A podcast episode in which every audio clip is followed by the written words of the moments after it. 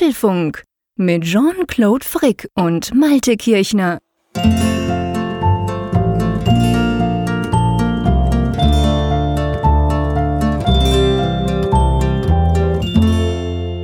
Hallo und herzlich willkommen zum Apfelfunk zur Ausgabe 136, wie immer am Mittwochabend aufgenommen, am 26. Äh, September. Und ja, ähm, zuerst natürlich mal herzlichen Gruß an die Nordsee. Ist es bei euch auch so schweinekalt geworden? Unterschiedlich. Also tatsächlich ist es jetzt morgens schon so 8 Grad nur noch in Anführungszeichen warm. Aber heute ist es dann nochmal wieder bis 18 Grad hoch. Also die, die Unterschiede sind krass momentan, was so typische Übergangszeit halt ist. Ja, bei uns auch. Bei uns war es heute Morgen ein Grad, also ganz knapp noch nicht gefroren, aber es war wirklich kalt. Aber nachher wurde es dann auch wärmer, das stimmt. Aber wir haben trotzdem die Heizung mal angeworfen. Also wir machen ja nicht mit. Ich habe da so ein paar Leute auf Social Media, die sich damit brüsten, wie lange sie doch nicht heizen, weil es doch so schön warm gewesen wäre im Sommer und so. Das äh, finde ich ja natürlich totaler Quatsch. Jetzt von dem her, wir heizen, also wir haben es schön kuschelig jetzt hier ähm, in meinem kleinen Büro, bei dir auch. Ja, und vor allem schön kuschelig haben wir es natürlich auch, weil wir ja ganz viele neue Geräte haben. Das wärmt ja unser Herz, gell? Das freut uns ja. Genau. Wir haben ganz viele getestet in den letzten äh, Tagen und, na, nicht Wochen, aber Tagen kann man zumindest sagen. Gefühlte Wochen. Gefühlte Wochen, ganz genau. Also gefühlt kommt es einem schon ganz lange vor, aber stimmt, ich habe mein Gerät tatsächlich erst seit Montag oder meine Geräte, das ist ja noch gar nicht so lange her, eigentlich erst zwei Tage, aber trotzdem erdreisten wir uns, gell, dass wir nachher da ein bisschen da was drüber erzählen. Ja, das brennt uns natürlich total unter den Nägeln. Ich habe seit Donnerstag die Geräte im Einsatz, allerdings erst so richtig seit Freitag, weil ich dann am Donnerstag erstmal wieder zurückfahren musste hier an die Nordseeküste. Ist ja mal alles weit weg. Und ja, insofern auch jetzt nicht ganz so viele Tage, aber es reicht, um, um viel zu erzählen, sagen wir mal so. Ja, genau, es reicht für ein erstes Fazit. Ja. Das ist jetzt vielleicht noch nicht der abschließende Testbericht, das ist es bei uns ja nie, weil wir euch ja eigentlich jede Woche quasi aktualisieren, was uns auffällt, was wir selber bemerken, was wir festgestellt haben. Aber man kann sicher schon mal ein erstes Fazit ziehen denke ich. Und ja, wollen wir mal zu den Themen? Nee, Moment, wir müssen erst eine kleine Ankündigung machen. Und zwar nächste Woche, wir sagen es dann am Schluss des Apfelfunks auch nochmal, aber einfach, dass ihr schon mal wisst. Nächste Woche ist ja dann wieder Anfang Oktober, wenn wir am nächsten Mittwoch aufnehmen. Das heißt, erste Folge des neuen Monats. Das heißt gleichzeitig auch, die ist live. Also nächste Folge wird wieder live zu hören sein, wenn ihr das wollt. Unter, ähm, was ist, live.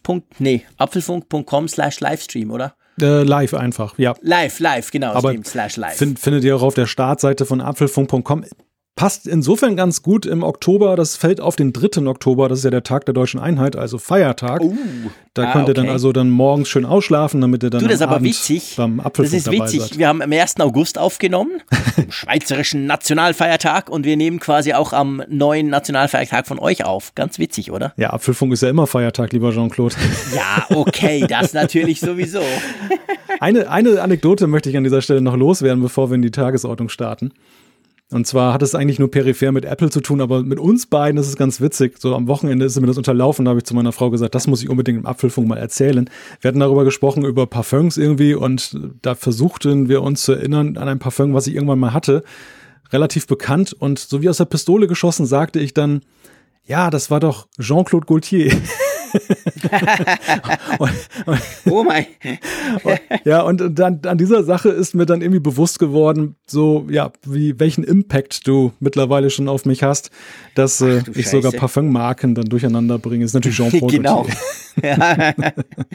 ja, nee, so weit kommt's noch. Ja, ich würde sagen, wir, können, wir mögen uns gut riechen, das kann man definitiv sagen. Es wissen wir auch seit Frankfurt, wo wir uns ja endlich mal live getroffen haben. Das stimmt. Aber das passt schon ganz gut. Da hast du natürlich absolut recht. Also ist ja auch bei uns so in der Familie, der Mittwoch ist ja heilig, der Mittwoch ist der Apfelfunktag, das wissen alle. Das wissen natürlich auch meine Kids vor dem ins Bett gehen, gell Papa, heute nimmst du wieder Apfelfunk auf und dann am, am, am Donnerstag wird dann quasi nachgefragt und wie war's, über was habt ihr gequatscht? Also ins Detail interessieren sie sich dann nicht mehr dafür, aber auf jeden Fall, das findet natürlich statt, ist ja klar. Aber ich glaube, das muss man auch, wenn man ein Projekt macht wie den Apfelfunk, weil wir zwei ja doch ach, man kann sagen, einiges an Zeit investieren, oder? ja, das ist nett formuliert. Normalerweise bin ich immer fürs Understatement hier zuständig. es, ist, es ist schon intensiv, also gar nicht mal jetzt, dass wir jetzt jeden Tag fünf Stunden miteinander verbringen, wie das vielleicht so in einem beruflichen Umfeld dann der Fall wäre, aber alleine diese Regelmäßigkeit und eigentlich diese Permanenz der Kommunikation ja auch, dann, das, das ist schon, ja, man ist sich schon ziemlich nah und ja, das ist mhm. ja letztendlich ja bei uns ja auch freundschaftlich miteinander verbunden, schon seit einiger Zeit. Ja, absolut. Und ich muss wirklich sagen, und das ist mir jetzt dieses Mal wieder so richtig bewusst worden, geworden, als ich, ich hatte ja mein Briefing dann am Montag. Ich habe diese Woche Ferien, das passt natürlich wieder mal perfekt. Ich bin dann am Montag nach Zürich gefahren, hatte da mein, mein Briefing mit den Geräten und allem. Und als ich so diese, diese ganzen Testgeräte ähm, nach Hause getragen habe, dachte ich so, noch vor dem Auspacken dachte ich, weißt du, das Coolste dran ist ja danach dann mit dem Malte drüber zu quatschen. Und das zeigt halt schon, man, man ist so, also wir chatten ja auch ständig zusammen, wir, wir geben uns Infos durch, was uns auffällt etc. Wir schreiben da unser Skript, welches ja immer quasi über die Woche dann anwächst, bis es dann sozusagen voll ist und dann ist Mittwoch und dann nehmen wir den Apfelfunk auf. Also das passt schon alles sehr gut zusammen. Aber ja, jetzt ist auf jeden Fall der Zeitpunkt gekommen, wo wir endlich über die neue Technik sprechen können, weil wir sie auch mal selber ausprobieren konnten. Wollen wir mal zu den Themen kommen? Ja, sehr gerne. Also, wir sprechen natürlich zuerst mal über das iPhone. Also es muss nicht sein, aber wir haben es einfach so beschlossen, wir machen es. Zuerst geht es ums iPhone 10s und 10s Max. Praktischerweise können wir beide, ähm, können wir beide über diese Geräte etwas sagen. Ja, und dann geht's zur Uhr. Genau, die Apple Watch Series 4. Das ist ja das äh, Gadget gewesen bei der Keynote, was sicherlich die größte Beachtung gekriegt hat, was ja auch unsere Umfrage gezeigt hat. Wir sind auch beide in der glücklichen Lage, dass wir sie jetzt dann schon einige Tage testen konnten und schauen mal genau drauf, wie die tickt. Ganz genau. Dann äh, sprechen wir doch mal über AirPower. Ja, da gab es auch ein paar, ich sag mal, Überraschungen. Müssen wir natürlich definitiv auch noch drüber sprechen. Was definitiv erschienen ist, ist macOS Mojave. Das ist nämlich am Montag released worden und ja, da haben wir auch erst Erfahrungen ge gesammelt. Ich muss auch gestehen, ich habe eine Erfahrung gesammelt, mit der ich nicht gerechnet habe. Welche das war, später mehr. Ganz genau. Und dann natürlich Umfrage der Woche plus Zuschriften unserer Hörerinnen und Hörer. Das passt alles noch rein. Das werden wir so machen. Aber ich würde doch sagen, lass uns gleich mal einfach anfangen ähm, mit dem iPhone. Die neuen iPhones. Jetzt ist es ja so, gell, Malte? Ähm, ich glaube, ich muss ja nicht sagen, was ich für ein Gerät bekommen habe, oder? Es wäre eine recht große Überraschung gewesen, wenn es anders gewesen wäre. Aber ähm, du hast ein, in Anführungszeichen, kleines iPhone 10s bekommen, oder? Genau, ich habe das 10s, das einfach 10s bekommen, das 10s ohne was hinten dran. Ohne, ohne alles sozusagen, aber genau. das hat es durchaus in sich. Also sehr interessant, das im Vergleich dann einfach mal zu sehen zum 10er, was ich ja dann eben auch privat besitze.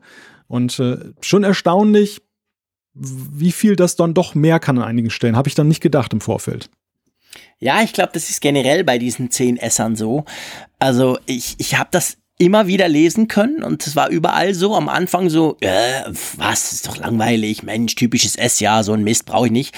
Und dann aber, wenn du dann die Tests gelesen hast, die sich eben die Leute, die sich damit beschäftigt haben oder auch YouTuber, die das Ganze mal ein bisschen auseinandergenommen haben, dann haben eigentlich alle gesagt, ja, okay, sieht zwar gleich aus, aber da ist schon viel passiert. Da ist sehr, sehr viel passiert drin.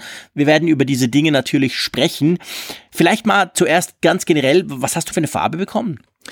Ich habe, warte mal, ich habe das natürlich gleich in die Hülle reingesteckt und jetzt habe ich zwischenzeitlich schon wieder vergessen, was für eine Farbe da drin, drin steckt. Na, aber was hast denn du für eine Hülle? Du siehst gar nichts. Ich habe die, hab die Lederhülle von Apple, weißt du, diese im, im echten Leder. Ja. Und die ist so schön. Aber siehst du unten anhand vom, vom, vom schönen Rand. Ja, stimmt, Silber, genau, hatte. Silber hier. Ah, Silber, okay. Genau, mit Und was hattest du vorher bei deinem, nee, du hattest vorher äh, Space, Gray Space bei deinem Gray, iPhone genau, 10, gell? Genau, richtig. Okay, wie gefällt dir Silber? da ich ja in einer Lederhülle versteckt habe, ist ja echt wurscht, ex genau. extrem gut. Nein, ich mag Silber. Ich habe tatsächlich damals überlegt, ob ich mir dann bei meinem iPhone 10 auch Silber kaufe, weil ich einfach die Rückseite sehr schick finde. Bin dann aber so auf Nummer sicher gegangen mit Space Gray da ich es ja sowieso immer in der Hülle trage, ist es mir eigentlich egal. Und du siehst ja auch, dass ich dann so vergesslich bin, dass ich nach ein paar Tagen schon nicht mehr weiß, welche Farbe es hat, weil ich mich dann einfach nicht mehr da, da dafür interessiert habe. Ja, aber das habe. ging mir also auch so, du, ganz lustig. Also ich habe ich hab, ich hab mein iPhone 10 also ich habe jedes iPhone immer in einer Hülle. Ich bin ein absoluter Hüllenfanatiker. Nicht, weil ich die iPhones nicht schön finde, im Gegenteil, die sind genial. Aber ähm, ja, ich, ich finde einfach, es geht gar nicht unbedingt nur drum, wenn sie einem aus der Hand fallen und an den Boden knallen, dann hat man, dann ist es sowieso Lotterie. Aber ähm, es geht auch drum, ich finde, egal ob beim iPhone 6, 7, 8, 10. Ich finde einfach, dass sie auch in der Hülle griffiger sind. Also die Dinger sind mir alle einfach auch zu rutschig. Und ich habe dann immer das Gefühl, ja, vielleicht fällt es mir aus der Hand. Darum habe ich immer eine Hülle drum. Ich weiß, das ist so eine fast schon religiös anmutende Diskussion, die man da immer wieder auftut, wenn man sagt, man hat eine Hülle drum. Da kommen gleich die, die sagen, nein, auf gar keinen Fall. Ich kaufe doch kein Gerät, das so schön designt ist, ohne Hülle. Ja, ich, ich, ich packe immer eine Hülle drauf. Und das Lustige ist, letztes Jahr das iPhone 10 habe ich bekommen, auch in Silber. Habe das jetzt ein Jahr gebraucht und hatte aber immer auch diese Apple Lederhülle drum, die ich, von der ich wirklich absolut überzeugt bin. Ich finde diese, diese Original Lederhüllen von Apple, die sind fantastisch. Jetzt nicht die zum Klappen vorne, Gott bewahre, die finde ich absolut scheiße, sondern einfach die normale quasi, wo vorne der Bildschirm offen ist. Und jetzt habe ich sie ausgepackt, um die SIM-Karte rauszunehmen. Vielleicht das letzte Mal, who knows? Thema eSIM. Aber, ähm, und da ist mir dann aufgefallen, oh, das stimmt. Das war ja silbrig. Das hatte so einen weißen Rücken. Sieht noch lustig aus. Aber ich habe das jetzt auch ein Jahr nicht angeguckt. Also ich hatte wirklich ein Jahr lang die Hülle drauf. Immer die gleiche Lederhülle. Die hat sich super gut gehalten auch. Aber ähm, also von dem her gesehen bin ich da ganz ähnlich wie du. Also ich habe hab das jetzt erst jetzt wieder in die Hand genommen, gedacht, na, schön, sieht schön aus von hinten. Aber ähm, nichtsdestotrotz, meins, ich habe ein iPhone 10s Max bekommen. In Gold. Muss sagen, das ist sogar meine ja, meine liebste Kombi, also die hätte ich mir auch gewählt, wenn ich hätte wählen können. Von dem her, das passt ganz gut und mir gefällt das Gold ausgesprochen gut, muss ich sagen. Also die Farbwahl finde ich, es ist nicht so bling bling, weißt du, so mhm. irgendwie, hey Mann, ich habe jetzt ein goldiges iPhone, sondern es ist wirklich so, ähm, ja, dezent ist vielleicht der falsche Ausdruck. Es, es, es, es leuchtet schon oder beziehungsweise es ist schon sehr es ist auffallend auf eine Art, aber nicht übertrieben, weil es mehr so Richtung Bronze geht. Das ist mir schon in Capatino aufgefallen, in der Hands-on-Area, aber da war es natürlich super beleuchtet. Da ist einem, ja, das ist halt immer schwierig, dort abzuschätzen, wie sieht's denn aus, wenn es zum Beispiel mal ein bisschen dunkler ist oder so. Und jetzt, seit ich das hab, ähm, muss ich sagen, also die goldige Farbe, die gefällt mir ausgesprochen gut. Ja, das kann ich gut nachvollziehen, denn das wird ja, glaube ich, das gleiche Gold sein, was bei der Apple Watch Series 4 jetzt auch verwendet wird. Ja, genau, das ist, und das ist die habe ich ja, die praktisch ich, das gleiche. Genau, die habe ich ja in Gold gekriegt, um das jetzt schon mal vorwegzunehmen. Und äh, insofern kann ich mir auch gut vorstellen, wie es dann eben beim iPhone ausfällt. Also es ist eine sehr schöne Farbe, ein sehr schöner Farbton. Und ich hätte jetzt auch nichts dagegen gehabt, das iPhone 10s in der Farbe zu kriegen, aber da ich ja von Space Gray komme, ist Silber für mich auch eine neue Erfahrung, wenn ich es denn jetzt nicht vergessen hätte. Meine Güte, ist mir das peinlich. Aber ich erfreue mich halt, ich habe so eine, wie gesagt, ich habe diese Lederhülle halt in diesem klassischen Lederton und das passt auch ja. so super zur Uhr. Also das ist dann auch mit dem ja. Gold kombiniert sich das so klasse, ja. sodass ich so, so vollkommen auf diese Farbe fixiert bin, als du mich das gefragt hast. Und ja, mhm. sieht, sieht, einfach schick aus. Also ich muss sowieso sagen, ja, diese Lederhöhen von Apple, ich hatte sie super. ja früher schon bei den Rahmen-iPhones schon im Einsatz. Ja. Und ich bin davon abgekommen beim iPhone 10, da habe ich mir mal wirklich so eine Plastik-Billighülle gekauft, die leider auch nicht so mhm. ästhetisch aussieht, jetzt von hinten so ein bisschen grabbelig. Mhm. Und äh, jetzt halt mit diesem Testgerät halt wieder eine Apple-Hülle und die gefällt mir alleine schon deshalb wesentlich besser, weil sie unten so eine Aussparung hat. Und ja. diese Aussparung sorgt halt dafür, dass du diese wunderbare Kante von dem Gerät halt auch mal fühlst. Das ist bei diesen vielen ja. anderen Hüllen, die das komplett umschließen, hast du gar nicht mehr Stimmt. dieses Gefühl für das Gerät. So diese, diese Haptik kommt gar nicht mehr richtig rüber. Und ich gleite immer so, wenn ich, wenn ich das so hochswipe, dann über diese Kante da unten und bin dann ganz angetan davon, wie, wie schön das eigentlich ist und, und ärgere mich darüber, dass mir das ein Jahr entgangen ist jetzt mit meiner Billighülle mit dem iPhone 10. Mhm. Also das mhm. ist schon was wert, auch wenn die ja doch verhältnismäßig schweineteuer sind, diese Lederhüllen von Apple. Aber ja, die sind teuer, aber ich finde, die sind wirklich, die schützen auch gut. Also ich meine, mir ist mein iPhone 10 auch, was heißt jedes iPhone, aber letztendlich auch beim iPhone 10, da erinnere ich mich noch, ist mir schon auch ein paar Mal runtergefallen. Also da war ich dann schon immer froh, dass ich eine Hülle drum hatte. Jetzt nicht unbedingt auf den Asphalt geknallt oder so, aber trotzdem, also da bei mir zu Hause auf dem Holzboden oder im Büro auch mal. Ist zwar ein Teppichboden, aber es war dafür hoch. Also ist alles auch schon passiert. Also ich finde die Schützen okay und vor allem sie sehen gut aus und für mich eben ganz wichtig, die Haptik ist auch gut. Die Knöpfe zum Beispiel sind super. Ja. Bei diesen Lederhüllen ja. finde ich, die sind wirklich gut. Es sind ja nicht die Originalknöpfe, sondern sie haben welche dran, aber eben dann immer schön farblich auch abgestimmt und das sind Metallknöpfe, nicht irgendwelche Plastik-Wobbeldinger. Also ich finde schon, ich bin auch ein großer Fan. Also ich habe jetzt zum, zum iPhone 10s Max Hey, ich habe den Namen hingekriegt, gleich beim ersten Mal. ähm, zu diesem neuen, zu meinem neuen großen iPhone habe ich natürlich auch gleich so eine Hülle dazu äh, bekommen und das ist schon super. Also das ist sehr, sehr praktisch. Ja, diese Knöpfe haben sie ja übrigens ja irgendwann noch mal überarbeitet in einer der früheren ja. Generationen. Am Anfang war es ja so, dass es dann wirklich dann so im Leder einfach eingeprägt war. Das waren so Aussparungen, genau, genau die du quasi gedrückt hast. Richtig, und das, das war, das übertrug sich dann manchmal beim Powerbutton nicht so ganz toll, so toll. Also du merktest schon, dass irgendwie sowas dazwischen war quasi. Und durch diese erwähnten Knöpfe, die du ja gerade schon angesprochen hast, ist es dann eben so, dass du jetzt eigentlich nicht das Gefühl hast, dass du irgendwie was drüber gestülpt hast, sondern es fühlt sich so an, als wenn es der echte Geräteknopf ist, obwohl es ja. eigentlich nur so eine Art Transmitter ja ist ist, weil der nur durchdrückt dann den echten Knopf. Ja, genau. Ja, ganz genau. Ja, du, also ich, ich, darf ich, bevor wir in, zur Technik kommen, eine Ode an die Größe machen? Erwartungsgemäß, ja. Erwartungsgemäß, genau. Das, ja, ich meine, so ehrlich wäre ich schon, wenn ich jetzt festgestellt hätte, meine Gott, ist das groß. Ich habe mich ja völlig ungewöhnt in einem Jahr. Aber schon spannend. Also ich habe jetzt mit vielen Leuten auch über Social Media auf Twitter und anderen Netzwerken genau über den Punkt gesprochen, weil ich mich recht euphorisch geäußert habe, gesagt habe, hey, ist das geil, diese Größe. Endlich wieder. Wie hat mir das gefehlt? Aber mir, und das ist ja immer eine ganz persönliche Geschichte, weil jeder seine Smartphones ja anders nutzt, beziehungsweise auch anders bedient. Mir ist das wirklich total aufgefallen. Als letztes Jahr, wir haben darüber gesprochen, als das 10er rauskam, wir haben beide gesagt, hey, geiles Gerät, aber ich habe damals schon gesagt, ja, aber es ist eigentlich zu klein. Da hast du mich ausgelacht, gesagt, nee, das hat die perfekte Größe. Und ganz viele haben gesagt, ja, aber das 10er hat die perfekte Größe. Und ich habe gesagt, ja, aber eigentlich ist es mir zu klein. Und natürlich, man gewöhnt sich dran, ich kam bestens klar, keine Frage. Aber rein, und da, da geht's jetzt gar nicht um die Technik oder um YouTube-Videos oder irgendwelche, da kommen wir vielleicht noch dazu, sondern rein die Größe an und für sich. Ich bin super happy jetzt mit diesem 10S Max, weil das hat wieder die Größe der Plus-Modelle von früher. Das ist ein Klopper. Den kann man nicht mit einer Hand bedienen. Punkt. Dass das auch gleich ausgeräumt wäre, das kann man nicht, braucht man nicht, muss man auch gar nicht probieren. Ich habe wirklich große Pranken, aber das ist keine Chance. Aber mir ist halt aufgefallen, dass ich sogar das Zehner immer mit zwei Händen bedient habe, weil mir schon beim Zehner irgendwie nicht wohl war, alles mit einer Hand zu machen. Also da habe ich, ich habe mich gar nicht umgewöhnt gehabt quasi letztes Jahr, als ich vom Plus, vom 7 Plus dann aufs 10er ging.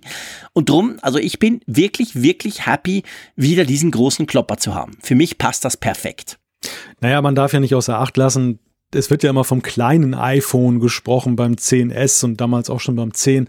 Aber diese, diese Bezeichnung war ja irreführend, weil ja das Display ja dem entsprach, also jetzt nicht in der Breite, aber zumindest in der Höhe, was vorher das Plus-Modell an wirklicher Displaygröße ja. war. Also es ist, ist, wir reden hier über große Smartphones, groß und größer und eigentlich nicht ja, über groß und klein. Das, das, nein, geht, nein. das, geht, das geht manchmal unter. Ich ertappe mich selbst dabei, dass ich manchmal sage, das kleine iPhone. Und man, man hat sich einfach so dran gewöhnt, weißt du, dass, dass das einfach die, die Relationen haben sich völlig verschoben. Das war ja damals schon so, als man von der Vierer-Reihe kam und auf fünf ging und von fünf auf sechs, dann war es dann auch wieder so, dass man ganz schnell eben Größen, die man früher mal als groß empfunden hat, plötzlich als klitzeklein tituliert hat. Ja. Ja, aber es ist schon, also was, was ich jetzt wirklich meine, warum ich wirklich so begeistert bin, ist schon auch die physische Größe. Weil ich meine, das iPhone 10 ist ja so groß wie ein iPhone 8.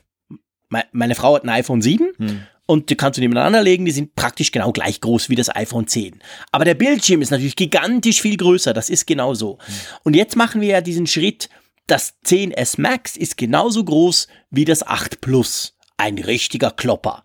Aber weil es eben dieses schöne fancy neue Super Display hat und nicht mehr diesen diese dicken Ränder und den Knopf unten, hat es natürlich noch einen riesigen Bildschirm. Aber ich meine das gar nicht unbedingt den Bildschirm, der der ist auch geil, keine Frage, sondern einfach die Haptik, einfach, dass ich in der Hand so ein riesen Ding habe, das finde ich einfach, das hat mir gefehlt. Ja, echt, muss ich sagen. Also das ist ein Männerstatussymbol. Ja, vielleicht, ja, kann man jetzt diskutieren. Aber nee, wollen wir nicht diskutieren. Aber ähm, das mag sein. Aber ich, ich habe das gern. Ich habe ja. gern dieses große Ding in der Hand. Und das passt bei mir auch noch in die, in die, in die, in die Taschen der Jeans. Ich habe entsprechende Jeans. Da haben auch gleich ein paar Leute gefragt, passt das noch rein? Ich habe gesagt, ja, kommt natürlich auf die Hose an. Aber bei mir passt das nicht. Ich habe gesagt, ja, ist halt die falsche Hose. Okay.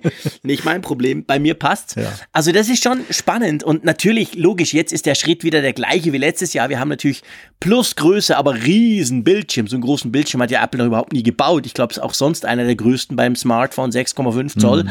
Natürlich ist der genial, aber einfach schon nur, dass das Gerät wieder die für mich passende Größe hat, das hat mir sehr gefallen. Also ich fühle mich sehr wohl damit. Das ist aber ja schon fast ein wenig exotisch, muss ich dir sagen, weil äh, dass du dich für das große Display begeistern kannst, okay, das kann ich gut nachvollziehen. Das ging mir damals beim Plus-Modell auch so. Ich habe auch erst gesagt, beim iPhone 6, das reicht mir völlig aus. Und als ich dann das Plus dann mal im Test hatte, dann habe ich fortan nur noch Plus-Modelle privat gekauft. Das ist dann einfach mhm. so, man gewöhnt sich dann eben an so eine Größe. Insofern vielleicht ganz gut, dass Apple mich nicht in Versuchung geführt hat mit dem Testgerät, obwohl ich dann, mhm. ähm, ich habe es ja dann in Berlin dann mal kurz in der Hand halten können, das Gerät, das große Größe und äh, ich kann die Faszination jetzt der, des, des Displays schon sehr gut nachvollziehen, selbst wenn man es ja. nur Minuten eben erlebt. Andererseits, also ich habe die Plus-Modelle immer fürs Display geliebt, aber eigentlich selten wegen der Gehäu Gehäusegröße, weil es echt mhm. so war, also gerade in der Sommerzeit, wohin mit diesem Teil? Das war immer so ein Problem ähm, selbst wenn die Hosentaschen groß waren, aber es ist ja so, als wenn du eine Tafel Schokolade irgendwie da quer hängen hast. Und ja, genau. das, daran konnte ich mich eigentlich überhaupt nicht erfreuen, muss ich dir sagen. Das, mhm. das, das empfand ich immer noch so als nicht ständig, aber doch gelegentlich störend. Aber mhm. das Display hat mich dann wiederum völlig dafür entschädigt, weil ich dann gesagt habe, okay, das Display ist einfach cool und deshalb, ja. deshalb willst du es haben. Ja, klar. Also ich meine, logisch ist das Display letztendlich der Punkt, warum man sowas macht. Wobei man auch sagen muss, und das können wir gleich an den Anfang nehmen, unserer, unserer, unseres ersten Fazits ist natürlich so, dass Apple extrem wenig damit macht. Also sie machen eigentlich gar nichts draus. Es mhm. gibt einige wenige Querformatfunktionen, wie bei den Plus-Modellen, im Mail zum Beispiel, im Kalender, in den Erinnerungen, das ist schon ganz cool. Wenn du es quer hältst, hast du halt quasi eine Reihe mehr, das, das ist voll okay. Aber sonst muss man sagen, ähm, wir haben ja die gleiche DPI-Auflösung. Also, also, äh, nee, Pixels per Inch, PPI. Also von dem her ist es ja, es, es ist ja nicht, es, es ist einfach größer, aber du siehst nicht mehr. Also nicht so zum Beispiel, also jedenfalls auf dem Homescreen, so muss man sagen. Du hast nicht irgendwie eine zusätzliche Reihe von Apps oder solche Geschichten. Das könnte man ja machen bei so einem Riesending. Das macht Apple aber alles nichts. Dadurch ist einfach jedes Icon quasi ein bisschen größer. Bei Webseiten ist es ein bisschen anders, lustigerweise, weil offensichtlich die, die merken dann, ah, das ist ein Max oder ein Plus oder was auch immer, wie sich Apple da quasi der Webseite gegenüber ähm, outet. Und dann, je nachdem, hast du auf Webseiten, das konnte ich testen, weil ich das iPhone 10 jetzt noch da habe, hast du tatsächlich mehr Inhalt. Also da ist es so, im Web, da hast du durchaus Vorteile von diesem riesen Display. Aber sonst, wenn es die App nicht unterstützen, zum Beispiel die offizielle Twitter-App, Klammer auf, die sowieso scheiße ist, Klammer zu, die, ähm, die sieht einfach lächerlich aus. Also das ist unglaublich, wie viel Platz da verschwendet wird. Das ist natürlich schade. Also da, da, da von App-Seite könnte man sicher was machen, aber Apple selber auch bei seinen Apps macht nur bei wenigen etwas. Also ich sag mal, der Platz, der wird schon nicht optimal ausgenutzt. Also da könnte man durchaus mehr machen. Hast du Funkgerät schon mal ausprobiert? Selbstverständlich. Funkgerät rendert perfekt. Ah, sehr gut. Ja, ich meine, Funkgerät. nee, nee, das ist so. Also tatsächlich so. Also bei Funkgerät ist es so, dass ich zum Beispiel, wenn ich es jetzt aufmache, hast du ein iPhone 10 da? Ich habe das 10S hier vor mir. Gut, mach mal Funkgerät auf. Wir testen das mal kurz live hier im Apfelfunk, ohne dass wir uns sehen, liebe Leute. Ihr wisst, wir hören uns ja nur. Jetzt mach mal bitte die, die also Apfelfunk-App auf und dann gehst du auf Podcast, also mhm. quasi unsere Folgen. Wie viele Folgen siehst du? Bis 130. Die nächste ist ein bisschen angeschnitten, genau. aber das war's dann. Ich sehe bis 128, ja. bis und mit. Und das ist ein schönes Beispiel, darum habe ich das jetzt durchgespielt. Also ich habe das nicht getestet, aber weil du so offensiv fragst, dachte ich, ja, ist ja klar, der Malte hat das schon angepasst. Der Malte ist schnell. Ähm, das ist eben cool. Also Apps können das natürlich durchaus nutzen, um mehr Inhalt darzustellen. Ja. Es gibt Apps, die das machen. Tweetbot zum Beispiel macht das. Hey, winke, winke, Zaunpfahl. Die können das. Ähm, und andere auch, aber andere, andere machen es halt noch nicht. Und da mhm. ist dann halt so ein bisschen, wuff, da sieht es dann tatsächlich teilweise ein bisschen komisch aus, weil man recht viel Platz drumherum hat. Aber ja, ich meine, schau dir mal ein YouTube-Video an und du denkst, boah, ich meine, der Screen vom 10er ist toll, hm. vom 10S er ist noch toller und vom 10S Max ist er halt noch toll größer. Also das ja. ist schon sehr, sehr ja, beeindruckend. Ja, das, das ist ja einer der Hauptshowcases auch, dass du ein Video drauf abspielst und dann ja. stellst du halt fest, wow, das ist ja fast wie ein iPad Mini von der Größe her. Ist es ja auch fast schon von ist der Zollgröße. Ja, schon fast. ja, absolut, das, das, definitiv. Das ragt jetzt ja noch mehr an das, das Tablet-Format heran als dann den frühere Geräte. Aber es ist ganz witzig, dass du es angesprochen hast mit der Anpassung eben der Elemente, der Steuerelemente. Mir ist es mich mich auch aufgefallen, dass in vielen Reviews, wenn du so ein Bild siehst, du brauchst echt einen Maßstab, um zu sehen, welches das große und das, welches das ja. kleine iPhone ist. Wenn du das einfach nur alleine zeigst, das Max, dann, mhm. dann hast du das Gefühl, das könnte auch das, das 10S sein. Ja, genau. Ganz, ganz einfach, weil Referenz Relation hast, fehlt. Weil du nicht, ja genau, weil du nicht weißt, du, du siehst es dem Gerät gar nicht an, wenn du es irgendwo siehst auf ein Bild, wenn du nicht daneben was liegen hast, um das einschätzen zu können. Das ist tatsächlich so und, und halt eben, weil, ja, ich meine, Apple hätte ja zum Beispiel machen können, lass es konfigurierbar sein, dass du halt sagst, okay, ich möchte noch eine sechste App-Reihe haben über dem Dock oder so. Da, das wäre ja zum Beispiel Nee, eine siebte, sorry, sehe ich gerade, nicht sechs. Ähm, das wäre zum Beispiel cool, oder? Dass du sowas machen könntest. Da würde man sofort sehen, boah, da ist ja mehr drauf auf dem Homescreen oder so. Das macht Apple aber gar nicht. Sie überlassen es quasi den App-Herstellern selber. Und ja, kann man tun, aber ähm, auf jeden Fall, da wird vielleicht was vergeben. Der andere Punkt, und dann hören wir auf mit dem Max, dann können wir dann zu den Gemeinsamkeiten kommen, weil eigentlich ist ja sonst alles gemeinsam. Der andere Punkt, den ich natürlich noch überhaupt nicht abschätzen kann, ist die Akkulaufzeit konnte ja lesen, klar, hat natürlich einen größeren Akku, hat auch einen größeren Bildschirm, aber Apple sagt grundsätzlich, die Akkulaufzeit ist bei Max noch mal ein bisschen besser. Ich habe es erst seit Montag und die meisten dürften wissen, die den Apfelfunk hören, so ein iPhone, wenn du das neu aufsetzt, die ersten zwei, drei, vier Tage, je nachdem, kannst du noch gar keine Aussage treffen, weil da läuft noch ganz viel im Hintergrund, da wird noch irgendwelche Indizes erstellt etc. pp, da werden noch Fotos hoch oder runtergeladen, also das kann man erst nach einer Woche, sage ich mal, eigentlich mal langsam gucken, wie das mit dem Akku aussieht. Und ich habe ja noch Ferien, das heißt, ich telefoniere viel weniger, als ich es sonst tue. Also von dem her gesehen kann ich über den Akku noch nichts sagen. Ist voll okay, klar, logisch. Aber wie, wie viel besser oder wie besser der ist, weil es eben größer ist, das, das müssen wir dann in einer der späteren Folgen nachholen. Oder hast du schon eine, eine Akkuaussage treffen können zu deinem 10S? Also ich gucke jetzt gerade mal drauf auf das Gerät. Der ist jetzt noch halb voll jetzt heute Abend hier.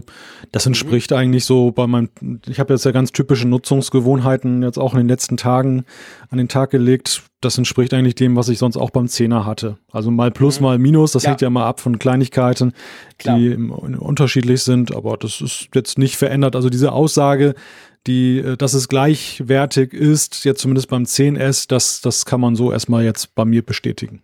Ja klar, also schlechter ist es sicher nicht. Ist, da bin ich ziemlich überzeugt von.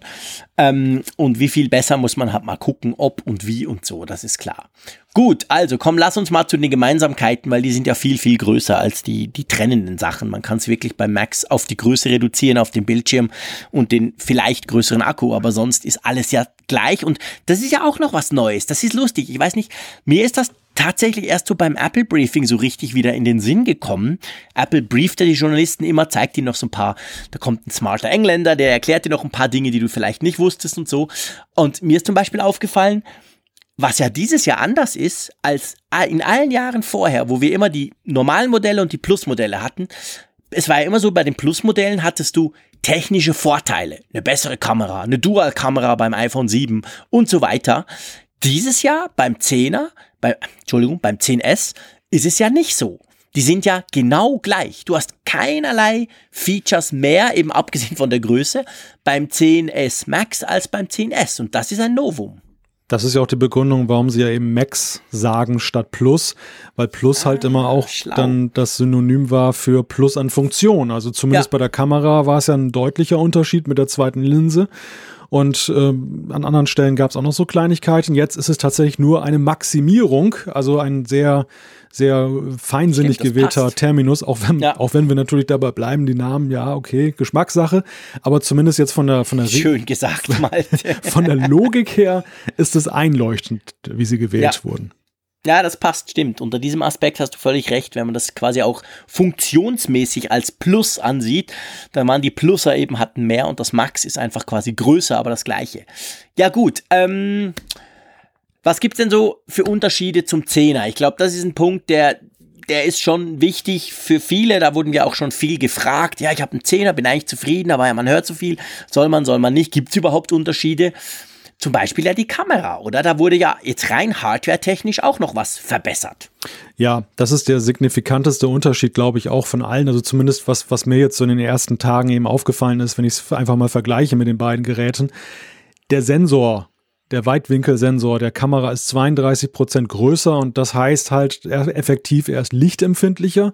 Lichtempfindlicher heißt halt, man hat eben gerade in schwierigen Lichtsituationen und in Dunkelheit ein, ein besseres Bild als dann eben vorher. 30 Prozent Größe, das kann man fast schon sagen, das spiegelt sich irgendwo fast prozentual eins zu eins auch in der ver gefühlten Verbesserung der Bildqualität bei schwierigen ja. Lichtverhältnissen wieder. Ich habe heute äh, beruflich ein Bild gemacht, das war eine relativ schwierige Gemengelage, Sonne stand etwas tief von der Seite.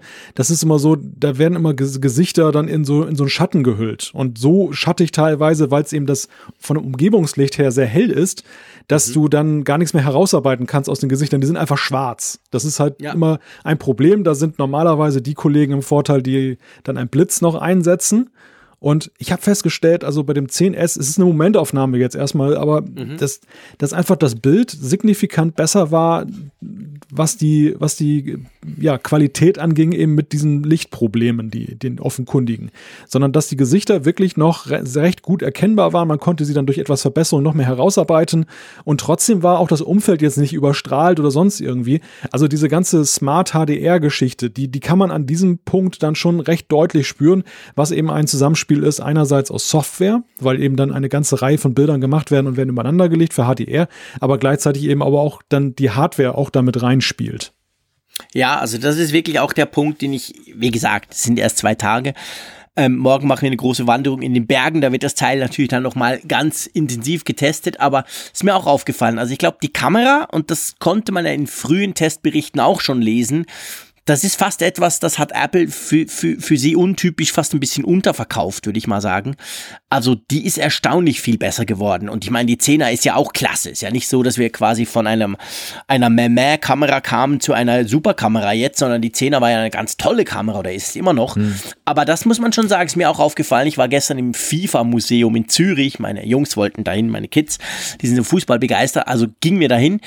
Und da ist es so ähm, zum Teil recht schummerig und dann so sind diese ganzen Sachen halt sehr stark beleuchtet, je nachdem mit Spots. Und da ist natürlich auch der Original-WM-Pokal. Ähm, den habe ich fotografiert und ich hatte das iPhone 10 dabei und ich hatte das iPhone äh, 10s Max dabei. Habe beides fotografiert, bei beiden HDR natürlich an. Das ist bei mir immer aktiviert, dieser Punkt. Beziehungsweise beim 10er war es ja immer und jetzt kann man ja Smart HDR kann man anwählen oder nicht. Bei mir war es an. Und da muss ich schon sagen, also egal wie ich es gehalten habe, egal wie ich es gemacht habe, aus welchem Winkel, die Fotos vom 10S Max, die waren massiv besser, weil besser ausgeleuchtet, wie du sagst. Also, also nicht so diese großen Unterschiede oder irgendwelche dunklen Flecken oder völlig überstrahlte Flecken, sondern es war wirklich in sich perfekt.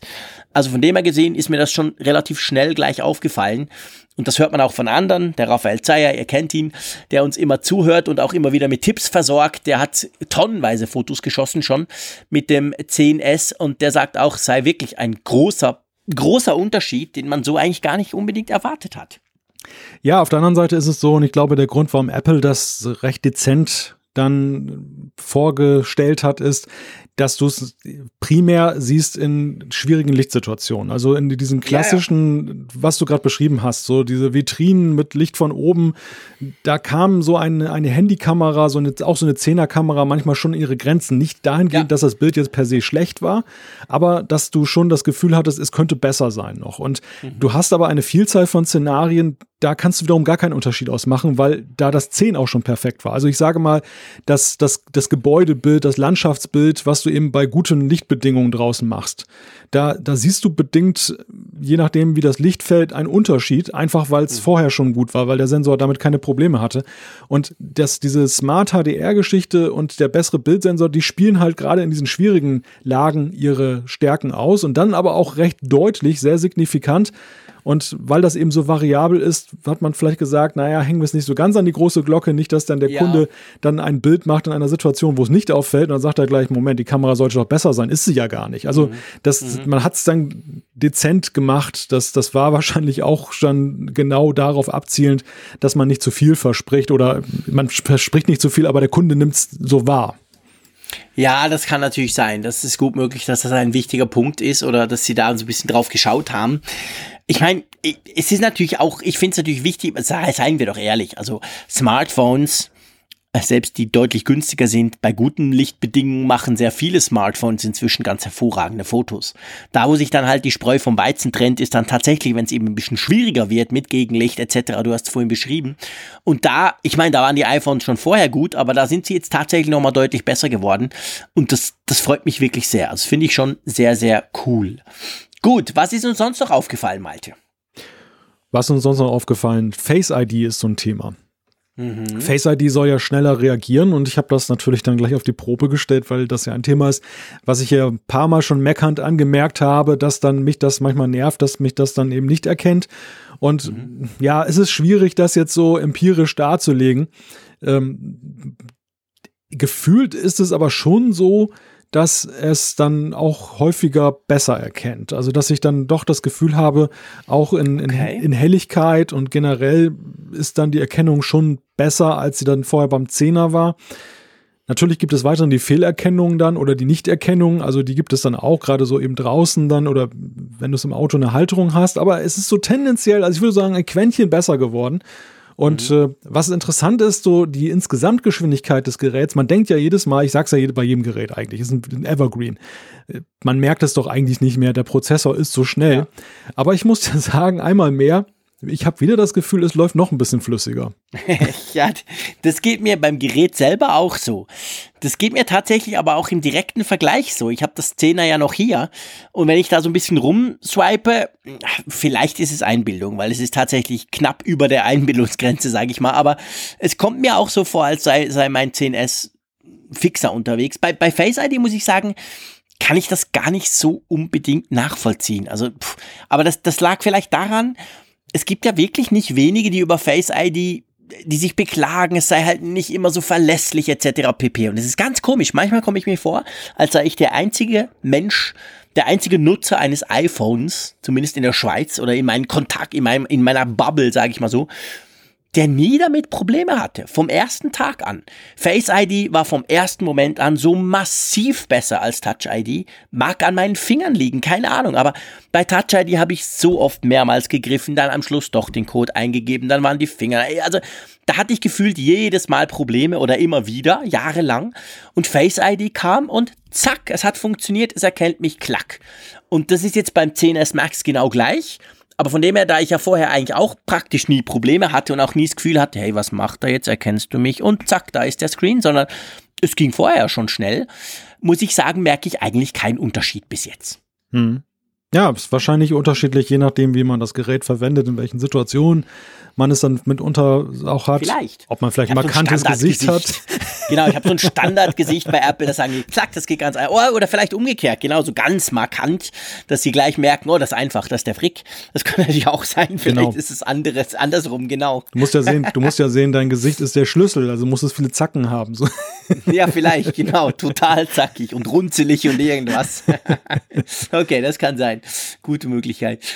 Ja, gut. Ähm, dann würde ich sagen, wir können auch kurz was sagen. Es kamen jetzt bereits ähm, die ersten Testberichte beziehungsweise DisplayMate kennt ihr alle. Die machen, die die die testen Bildschirme nicht nur von Smartphones, aber auch haben sich in den letzten Jahren so ein bisschen als auch Referenz ähm, äh, sind die, wurden die so ein bisschen als Referenz immer wieder herangezogen, wie gut ein Bildschirm ist. Und die haben natürlich vom 10S, den 10S-Modellen und vor allem dem Max ganz tolle Noten, Bestnoten, besser sogar als das Note 9, welches bis anhin den besten Bildschirm hatte, ähm, gegeben. Also der Bildschirm, der soll wirklich super ausgeleuchtet sein und wirklich perfekt ähm, auch die, die Farben darstellen. Also das ist da krieg, kriegen die iPhone 10s sicher gute Noten. Das 10er hat das ja auch schon. Wir alle wissen, OLED-Screens, die sind wirklich gut, die die Apple da verbaut.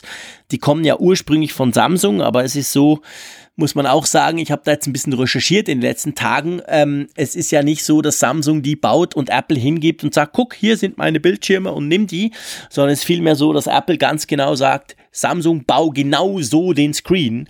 Und von dem her gesehen ist es fast ein bisschen so, wie man sagen würde, das iPhone ist nicht von Apple, sondern von Foxconn, weil die es zusammenschrauben. Also Samsung ist da eigentlich nur der Fertiger. Von dem her die ganze Kalibrierung, die ganze, wie sie es haben wollen, die ganze Entwicklung kommt eigentlich von Apple und das dann, das aber dann halt in millionenfacher Ausführung zu produzieren, das kann im Moment nur Samsung. Drum kommen die Screens, glaube ich, immer noch von Samsung, auch bei den 10Sern. Ausschließlich, so wenn ich recht informiert bin. Ich habe mal was gelesen, LG sei auch noch irgendwie im Boot, aber keine Ahnung. Der Screen ist auf jeden Fall top. Ich glaube, das ist bei deinem sicher nicht anders, oder? Das kann man sagen, wobei da muss ich wiederum dann im Vergleich zum 10er so einfach sagen, es ist jetzt nicht irgendwie, da geht es mir wie, wie dir mit Face ID. Also es, ich erkenne jetzt keinen Unterschied, weil beim 10er hatte ich schon das Gefühl, dass er top ist und ja, ja, nee, ich, ja. ich sag auch, ich, mein, mein 10S Max Bildschirm ist, ist nicht besser als der vom 10. Der 10er war schon genial, er ist halt einfach größer. Ja. Aber sonst, genau, also da gebe ich dir recht, das ist bei mir auch so. Nur, dass wir das noch erwähnt hätten. Und dann ist es so, ähm, was ich noch ganz spannend finde, ich konnte es noch nicht testen, weil ich habe ja gar, gar keine NFC-Tags bei mir rumfliegen, aber offensichtlich mit iOS 12 wurde ja im Juni schon angekündigt, dass es neue Funktionen für NFC geben soll, also dass man mehr machen kann. Bis jetzt ist NFC ja eigentlich nur für Apple Pay verfügbar, also quasi Handy dran halten, zahlen weiter. Ja, das kennst du nicht, ich weiß, aber du, du hast auch schon davon gehört, gell? Die kleine Spitze nach Deutschland. Warte nur, immer warte nur. So, ich weiß, solange ich das noch sagen darf, ja. genau, irgendwann ist ja dann vorbei. Aber ähm, offensichtlich können die neuen iPhone 10s Modelle jetzt mehr die sollen schon, also da soll es jetzt Möglichkeiten geben, dass man das halt mehr braucht. Von irgendeiner Nike-App war die Rede, die da schon gewisse Tags auslesen kann und so. Das wäre schon spannend, oder? Wenn man jetzt quasi so Richtung NFC so ein bisschen in die Richtung geht, wo Android, wo du ja eigentlich ganz, ganz viele spannende Dinge mit deinem, mit NFC machen kannst. Ja, das wäre definitiv spannend und es gibt ja auch viele, die darauf warten. Also auch im Bezahlsektor ist es ja so, mhm. dass ja zum Beispiel eben auch dann die Banking-Anbieter, so Sparkasse und so, ja, die ja auf Android das längst machen, dann sagen, sie würden es auch gerne dann auf dem iPhone nutzen, aber es gibt eben keine offizielle Schnittstelle für diese ganze Geschichte. Ja. Also diese Erweiterung, diese Öffnung diese NFC-Sache bei Apple, die wird heiß erwartet. Es steht allerdings nicht zu erwarten, glaube ich, dass Apple das so weitreichend öffnet, wie das dann eben bei den Android-Geräten der nicht. Fall ist. Also mit NFC-Tags, das ist schon eine ziemlich weitreichende Geschichte. Das wird auch einige freuen. Wir hatten ja auch zum Beispiel diesen Showcase bei unserem Frankfurt-Event, wo wir mal gezeigt haben, was man mit NFC so alles schon anstellen kann. Und das ist natürlich dieser ganzen Sache sehr nützlich. Ja, ja, definitiv. Das wäre natürlich super praktisch.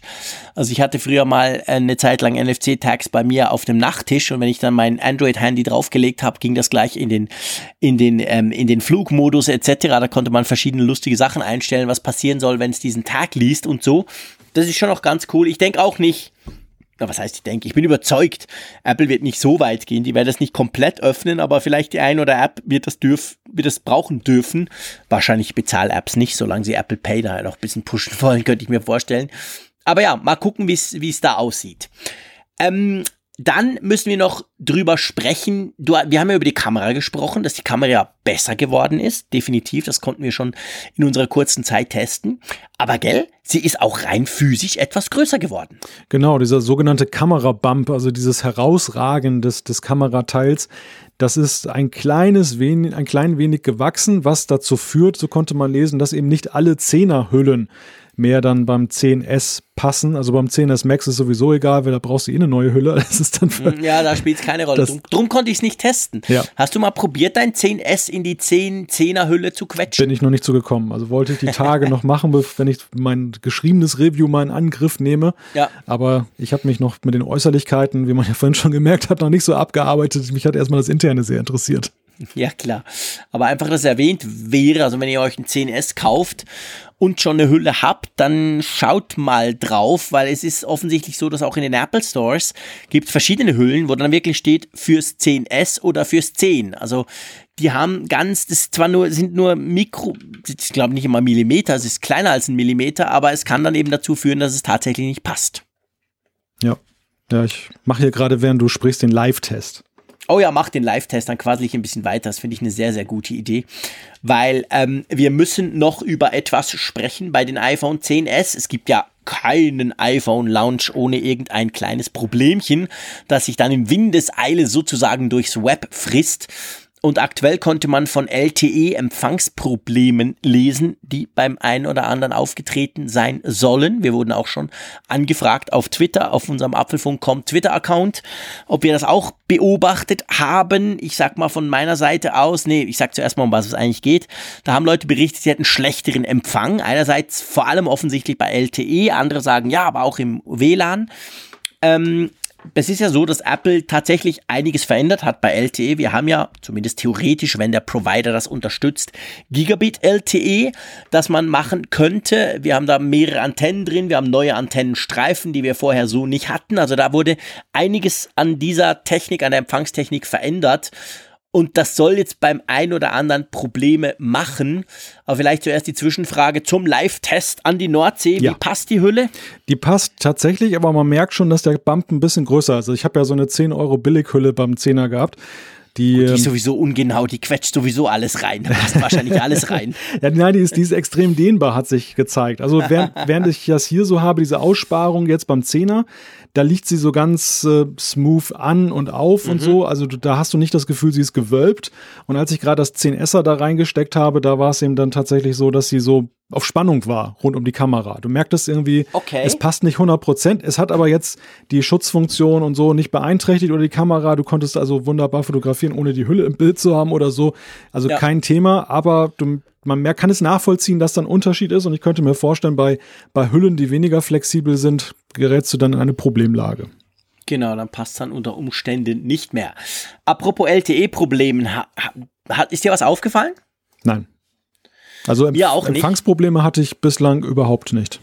Ich auch nicht, weder im WLAN noch unterwegs. Ich war ja gestern, wie gesagt, mit den Kids in Zürich, habe wieder meine übliche Bern-Zürich-Strecke abgefahren, wo es schon so den einen oder anderen Ecken gibt, wo es vielleicht nicht perfekt ist. Ist mir aber überhaupt nichts aufgefallen. Also es war mindestens genau gleich gut wie vorher. Von dem her, ja, das ist natürlich immer die Frage. Wir wissen das alle. Einerseits ein neues iPhone, Andererseits gucken alle drauf, wo gibt es ein Problemchen, können wir drüber schreiben. Also das ist natürlich, Spotlight ist dann extrem auf den neuen Geräten. Und wenn Apple da vielleicht schon 10 oder 12 Millionen verkauft hat, was sie wahrscheinlich problemlos haben jetzt in einer knappen Woche, und dann haben da ein paar tausend Leute vielleicht Probleme, dann wird das gerne auch mal aufgebauscht, ohne jetzt das quasi in Abrede stellen zu wollen. Aber es ist immer sehr, sehr schwierig, schon gleich am Anfang abschätzen zu können, ist es wirklich ein Problem oder sind das halt quasi ja, ich sag mal, Fertigungsprobleme bei gewissen Geräten? Oder ist es generell ein Problem? Es gab mhm. ja beim iPhone 7 sowas ähnliches. Das, das wurde dann, das verschwand dann wieder durch ein Software-Update. Also es hat dann nichts mit Hardware zu tun. Da hat sich rausgestellt, Software konnte es lösen. Ja, ich glaube, muss man einfach mal abwarten, oder? Ja, also es ist ja nicht immer nur Sensationsgier, dass dann eben dann sowas gleich aufgebauscht wird, sondern ich glaube, es ist eben bei so einem teuren Gegenstand eben auch schnell Panik, die bei einigen ausbricht, wenn sie irgendein Problem feststellen und dann äh, gleich sagen, oh Gott, es ist schlechter geworden, anstatt es mal abzuwarten und zu gucken, ob es dann tatsächlich schlechter geworden ist. Also das mhm. habe ich jetzt festgestellt bei meinem Testgerät, das war gestern plötzlich einmal völlig tot. Das war, ich habe es in ja. der Hosentasche getragen und es hatte sich irgendwie völlig aufgehängt und ich musste diesen Trick machen mit erst erste obere Lautstärke-Taste, untere Lautstärke-Taste und oh, dann ich wüsste, glaube ich, gar nicht wie. Power-Button genau. lange drücken, um diesen Hard-Reset zu machen und dann war es wieder da. Seither läuft es aber völlig einwandfrei. Mhm. Man könnte natürlich versucht sein, dann zu sagen, oh, das 10S hat ein dickes Problem, aber ja, ja nein, nur weil es einmal abgestürzt ist, ist das jetzt noch nicht äh, festzustellen. Wenn es jetzt tatsächlich sich häufen würde oder mehr als einmal vorkommt, dann würde ich schon ins Grübeln kommen. Aber ich könnte mir eben vorstellen, dass mancher dann eben schon schnell Panik kriegt und dann über soziale Klar. Medien finden sich ja auch meistens schnell dann noch zehn andere, die das auch schon mal erlebt haben und schon hast du eben deine Massenpanik. Also erstmal abwarten. Ja, genau, das ist, der, das ist genau der Punkt. Das ist halt auch ein bisschen das Problem manchmal vom Internet. Ich meine, ich kann irgendetwas haben, ich google danach und finde ganz viele, die das auch haben und denke dann natürlich, boah, krass, Riesenproblem. Kann sein, muss aber nicht. Also von dem her, wir warten ab, aber wir berichten natürlich drüber, wenn das weitergehen sollte. Wenn da vielleicht sogar konkretere Informationen vorliegen oder sogar Apple was macht oder so. Das hört ihr natürlich als erstes im Apfelfunk. Gut, und dann ist es ja so, dass unsere schönen iPhone 10s eigentlich eine Funktion haben, die wir noch gar nicht nutzen können, Malte. Ich bin empört. Ja, ja, man kann ja jetzt eSIMs benutzen. Also zunächst, oder wir haben ja die Möglichkeit eben Dual-SIM, aber Dual-SIM in dem Stile, dass man eben eine weitere eSIM dann zusätzlich zur Plastikkarte einsetzen kann. Theoretisch zumindest. Also die Hardware-Voraussetzungen sind ja getroffen. iOS 12 unterstützt es aber noch nicht. Es ist allerdings so, dass in iOS 12.1, was ja nun als Beta schon verfügbar ist, wer, wer einen Entwickler-Account hat, da kann man es nutzen und es soll in Deutschland sogar funktionieren. Also unser Hörer Mike Vlodacek, der hat über Twitter so ein paar Fotos geschickt. Der hat das einfach mal ausprobiert. Der hat dann privat und geschäftlich dann eben auf ein iPhone dann eben draufgepackt und war hellauf begeistert, weil das auch so vom, von der Software her ganz witzig unterstützt wird, dass man eben dann auch symbolisiert bekommt, aha, da kommt jetzt gerade ein Anruf über die geschäftliche Leitung rein oder wie man das halt steuert. Das sah ganz witzig aus. Ja, das geht definitiv. Also der Markus äh, Weidner zum Beispiel hat äh, das auch schon beschrieben, wie das aussehen kann. Der hat auch einen kleinen Blogpost drüber gemacht. Und das ist schon ganz spannend. Und ich denke auch, also ja, das wird natürlich bald kommen. Ich glaube, iOS 12.1, das ist jetzt erst die erste Beta, aber das wird wahrscheinlich sicher dieses Jahr noch kommen. Und dann haben wir diese Funktion zumindest theoretisch. Und dann kann man sie auch mal ausprobieren, je nachdem, je nach Provider. Genau. Ja, hängt natürlich vom Provider ab, ob der eSIMs dann unterstützt. Genau. Aber das ist ja dank Apple Watch mit LTE-Funktion ja schon besser geworden. Genau. Ich würde doch sagen, lass uns zur Apple Watch kommen. Einverstanden? Ja, vielleicht nur ein Aspekt, der heute rausgekommen ja. ist beziehungsweise noch zwei Aspekte. Einerseits, wir hatten ja schon so ein bisschen über iFixit und diese Auseinander, dieses Auseinandernehmen gesprochen. Eine Auffälligkeit, die dann noch genannt wurde, war, dass beim 10S die Batterie etwas kleiner ausfällt und jetzt aus einer Zelle in L-Form eben besteht, was also eine Neukonstruktion ist. Wie sich das auswirkt, du hast es ja vorhin gesagt beim 10S Max, man muss mal sehen, wie die Laufzeiten dann tatsächlich sind, aber das sind ja doch schon recht signifikante Änderungen, wo man nicht einfach nur das Vorjahresmodell dann wieder dann mit ein paar Komponenten angereichert hat, sondern es ist auch mehr passiert. Das zweite ist, und das geht damit fast einher, die Frage, was kostet denn eigentlich so ein iPhone in der Herstellung? Das sind natürlich immer Schätzwerte, es wird überschlagen von Leuten, die so ein bisschen Ahnung haben. Man weiß aber natürlich nicht letztgültig, wie sehr sie Ahnung haben. Heute hatten wir einen Bericht, wo wir lesen konnten, dass das 10S Max in der Herstellung so roundabout 450 Euro kosten soll, was, wenn man das dann dem Verkaufspreis gegenüberstellt, natürlich schon auch eine ganz nette Marge abwirft. Ja, wobei, da bin ich eben immer, da bin ich immer sehr, sehr skeptisch. Also das sind ja die reinen Hardwarepreise. Also da wird quasi geguckt, was sind da für Chips drin etc. pp. Und dann wird das Ganze ungefähr hochgerechnet, was diese Chips kosten, wenn Apple die quasi produzieren lassen muss. Und das Ganze, da ist natürlich nichts von Entwicklung drin, da ist nichts vom Shipping, von Garantieleistungen, vom, also von Marketing etc. drin. Also von dem her gesehen, das, das, das sieht dann halt so aus, du denkst, boah, diese Schweine, dann knallen die noch 1200 Euro drauf. Äh, ich finde das immer ein bisschen gefährlich, weil halt, gerade weil es um Apple geht, wird das dann gerne mal aufgebauscht. Guckt euch das mal an. Andere Smartphones kosten halt in der Herstellung dann vielleicht 30 Euro oder 90 Euro. Also, was man sehen konnte, weil die, die, die das machen, machen das schon seit Jahren immer. Da können die natürlich ein bisschen vergleichen und offensichtlich ist das iPhone 10s Max das teuerste Gerät für Apple auch selber. Also von den Komponenten her jetzt mal der reine Hardwarepreis sozusagen ist offensichtlich das 10s Max noch mal eine Ecke teurer als das 10er geworden und auch als das 10s. Aber ja klar, also das ist mehr so ja, ich bin da immer so ein bisschen unglücklich mit, weil, weil es halt suggeriert etwas, was natürlich so, die Gesamtkosten sind da natürlich nicht drin. Ja, du hast natürlich insoweit recht, dass man ja auch bei anderen Herstellern gucken müsste, wie da das Ratio ist. Und dann, äh, wenn man das nebeneinander legt, dann stellt man eben auch dann fest, dass dann eben da gewisse Ähnlichkeiten auch da sind. Einfach weil vielleicht dann das Gerät eines anderen Herstellers günstiger ist in der Herstellung, dann genau. auch der Verkaufspreis günstiger ist, aber trotzdem ja irgendwo die Differenz dann in einem Verhältnis bleibt. Das, das ist sicherlich so ein Punkt, den man dann aus Fairnessgründen berücksichtigen muss. Andererseits ist es natürlich immer nicht uninteressant zu sehen, teilweise, ähm, was sich da so ändert. Also du hast zwar gesagt, das ist jetzt das teuerste in der Herstellung, gleichwohl äh, ist zum Beispiel beim Display durch veränderte 3D-Touch-Komponenten eben erzielt worden, dass man da wieder ein bisschen günstiger wegkommt, was das Display angeht, was letztes Jahr noch mhm. ein ganz großer oder noch, noch größerer Kostenfaktor gewesen ist. Und so auf der Einzelkomponentenebene ist das manchmal schon ganz interessant, wenngleich natürlich auch das mit Vorsicht zu genießen ist, denn man weiß natürlich ja nicht, da werden irgendwelche Listenpreise bemüht und keiner weiß ja jetzt, wie dann eben bei Mengenrabatten da, wie groß die ausfallen oder was dann, was irgendwelche Finessen dann plötzlich extra kosten, weil es ja eigentlich eine, wie du vorhin ja schon gesagt hast, Anfertigung ist nach, ähm, nach Maß sozusagen, nach, nach eigenen Vorgaben. Also es gibt ja nicht das Display auf dem Markt zu kaufen, wo man sagen ja, genau. kann, das baue ich jetzt mal in mein eigenes Handy ein, sondern ja, genau. das ist ja eben konstruiert worden von Apple selber, es wird betreut von Apple ein Stück weit, es wird nur produziert von Samsung. Ja, und vor allem gerade bei Apple ist es ja so, bei vielen anderen ist es ja tatsächlich so, also Samsung, Sony, andere, da kann man sagen, da kommt ja extrem viel von Stange. Und dann ist natürlich noch Software, Entwicklung, Design etc. Aber bei Apple ist es ja so, sie versuchen ja, wo immer möglich, alles selber zu machen. Sie entwickeln die Chips selber etc.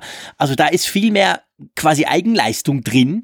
Und da ist es natürlich unendlich schwierig bis unmöglich, die, die Preise zu schätzen. Da kannst du nicht einfach sagen, okay, das ist ein Snapdragon 845, der kostet ungefähr bei Tausender pro, bei einer Million Abnahme so viel, sondern bei Apple ist das viel schwieriger, weil sie viel mehr selber machen als andere Smartphone-Hersteller.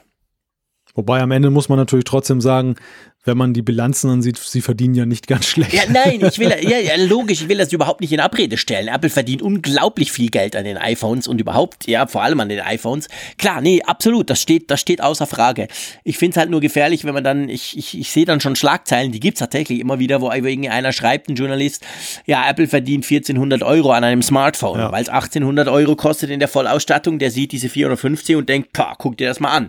Und so einfach ist die Rechnung nicht. Nein. Aber logisch, Apple geht's extrem extrem gut. Sie verdienen wahnsinnig viel Geld, das ist keine Frage, klar. Ja, du hast recht, das sind gefährliche Zahlen, weil ja viele Größen nicht mal annähernd geschätzt werden können, da sie einfach, nur Apple kennt sie tatsächlich. Nur genau. Apple weiß eben, genau. was sie dann an Personalkosten haben, die sie umschlagen müssen und so weiter. Das, das wissen wir ja nicht dann äh, auf die Einzelkomponenten bezogen, was dann eben dann ein Display über ein Jahr gesehen der, von der Entwicklung bis zur Produktion und Vertrieb kostet. Genau. Gut, lass uns zur Apple Watch kommen, die, das muss man ja ganz klar sagen, uns ja bei der Vorstellung am meisten begeistert hat. Und nicht nur uns. Das, äh, das ist definitiv so und ich muss auch sagen, dass daran hat sich nichts geändert. Also die, die Apple Watch ist immer noch mein großer Star dieses äh, September-Events und äh, ja, also es ist schon, schon großartig. Ja, jetzt muss man ja dazu noch sagen, also mir geht das genau gleich. Das kann, das kann ich gleich am Anfang sagen. Aber man muss ja sagen, dass du ja ähm, wie mache ich jetzt den Vergleich? Ich will nicht wieder Dampf sagen, weil das ist zu weit hergeholt, aber du, du kommst ja quasi von, ich will jetzt nicht sagen Pferdekutsche, aber du hast das Ford Modell T gehabt. Da konnte man damit fahren, das war ein Auto, aber während ich vom Golf kam hin zu Mercedes, äh, machst du doch schon einen viel größeren Schritt hin zu Mercedes, oder? Ja, also wenn man jetzt dann das Modell äh, zur Rate zieht, was ich jetzt ja ständig genutzt habe, es ist ja nicht so, manche, manche denken ja schon, ich hätte gar nicht mitgekriegt, dass da zwischendurch überhaupt ein paar andere Apple Watches waren. Ich, ich habe beim, ich hab bei meinem Backup äh, oder beim Wiederherstellen des Backups dann festgestellt, dass ich ja zwischenzeitlich auch mal die Series 2 im Test hatte. Also ich bin jetzt nicht so naiv, wie mancher das meint, aber nein, es ist so, es ist, man muss schon aufpassen, wenn man eben von der Series 0 kommt und auf die Series 4 geht, dass man tatsächlich fein differenziert zwischen dem, was für mich jetzt persönlich im Alltag neu ist und dem, was tatsächlich neu ist dann an der Series 4. Also ich habe ja. vermutlich viel mehr Freude an dieser Series 4 vom, vom äh, Schritt her, als mancher, der jetzt zum Beispiel von der Series 3 kommt. Wenngleich ich mhm. glaube, dass der Schritt Series 3 auf 4 immer noch ein ganz anderer anderer ist als zum Beispiel vom 10 zum 10S beim iPhone. Ja, massiv. Also das, das ist nicht zu vergleichen. Ich glaube, es ist, man kann es, Entschuldigung, wenn ich reingrätsche, man kann es, glaube ich, so vergleichen. Das ist quasi der Schritt vom iPhone 7 zum iPhone 10. Ja, genau. Äh, und nicht vom iPhone 10 zum 10S, sondern es ist wirklich, auch wenn du von der 3er kommst, ich hatte ja die Apple Watch 3 jetzt ein Jahr, ein knappes Jahr im, im Betrieb, das ist ein Riesenschritt. Also da ist unglaublich viel gegangen, allein einfach mit diesem großen Bildschirm. Ja. Ja, ja, richtig, genau. Also du kannst es ja, an der Hardware kannst du es ja sehr schön, oder an dem Äußeren kannst du es ja sehr schön festmachen, weil das ja tatsächlich über die ganzen vorherigen Generationen fast identisch geblieben ist. Genau. Und äh, wenn du das alleine mal nimmst, so als ersten Punkt, ohne dass du jetzt so die Specs und das, was im Inneren da tickt, jetzt so her, zu, zu äh, ja, daran ziehst, dann ist es ja schon wirklich ähm, sehr signifikant, wie, wie sie anders einfach auf dem Arm liegt, wie sie dann ich möchte sagen, geschmeidiger einfach ist. Also dieser, ja. dieser Eindruck, dass sie, sie, sie ist dezenter, obwohl sie eigentlich plakativer und größer ist. Das ist so ein ganz witziger Widerspruch. Also sie ist schon, man muss schon aufpassen, glaube ich, ein 44er Modell auf einem zierlichen Arm sieht ziemlich riesig aus. Das, das ist definitiv so. Die Größe macht sich bemerkbar. Aber gleichzeitig ist es dann so, durch, dadurch, dass sie ein bisschen flacher geworden ist und dadurch, dass sie ein bisschen runder geworden ist insgesamt, schmiegt sie sich mehr an. Ja, das geht mir auch so. Also wenn ich sie nebeneinander lege, fällt einem das auch auf. Die Dreier, die ja genau die gleichen Ausmaße hatte wie, wie, wie, wie deine, äh, die wirkt schon irgendwie kloppiger, obwohl sie kleiner ist. Die war 42, jetzt ist ja 44. Aber ich finde auch, also was zum Beispiel viel ausgemacht hat, ist, dass sie flacher ist, die, die, die, die Apple Watch 4. Die ist ja ein bisschen flacher, die ist weniger dick, sage ich mal, als die vorherigen Modelle. Das macht schon viel aus. Und ähm, durch die abgerundeten Ecken quasi auch, das, das, das, das wirkt auch. Also sie wirkt eigentlich nicht so groß, obwohl sie relativ groß ist.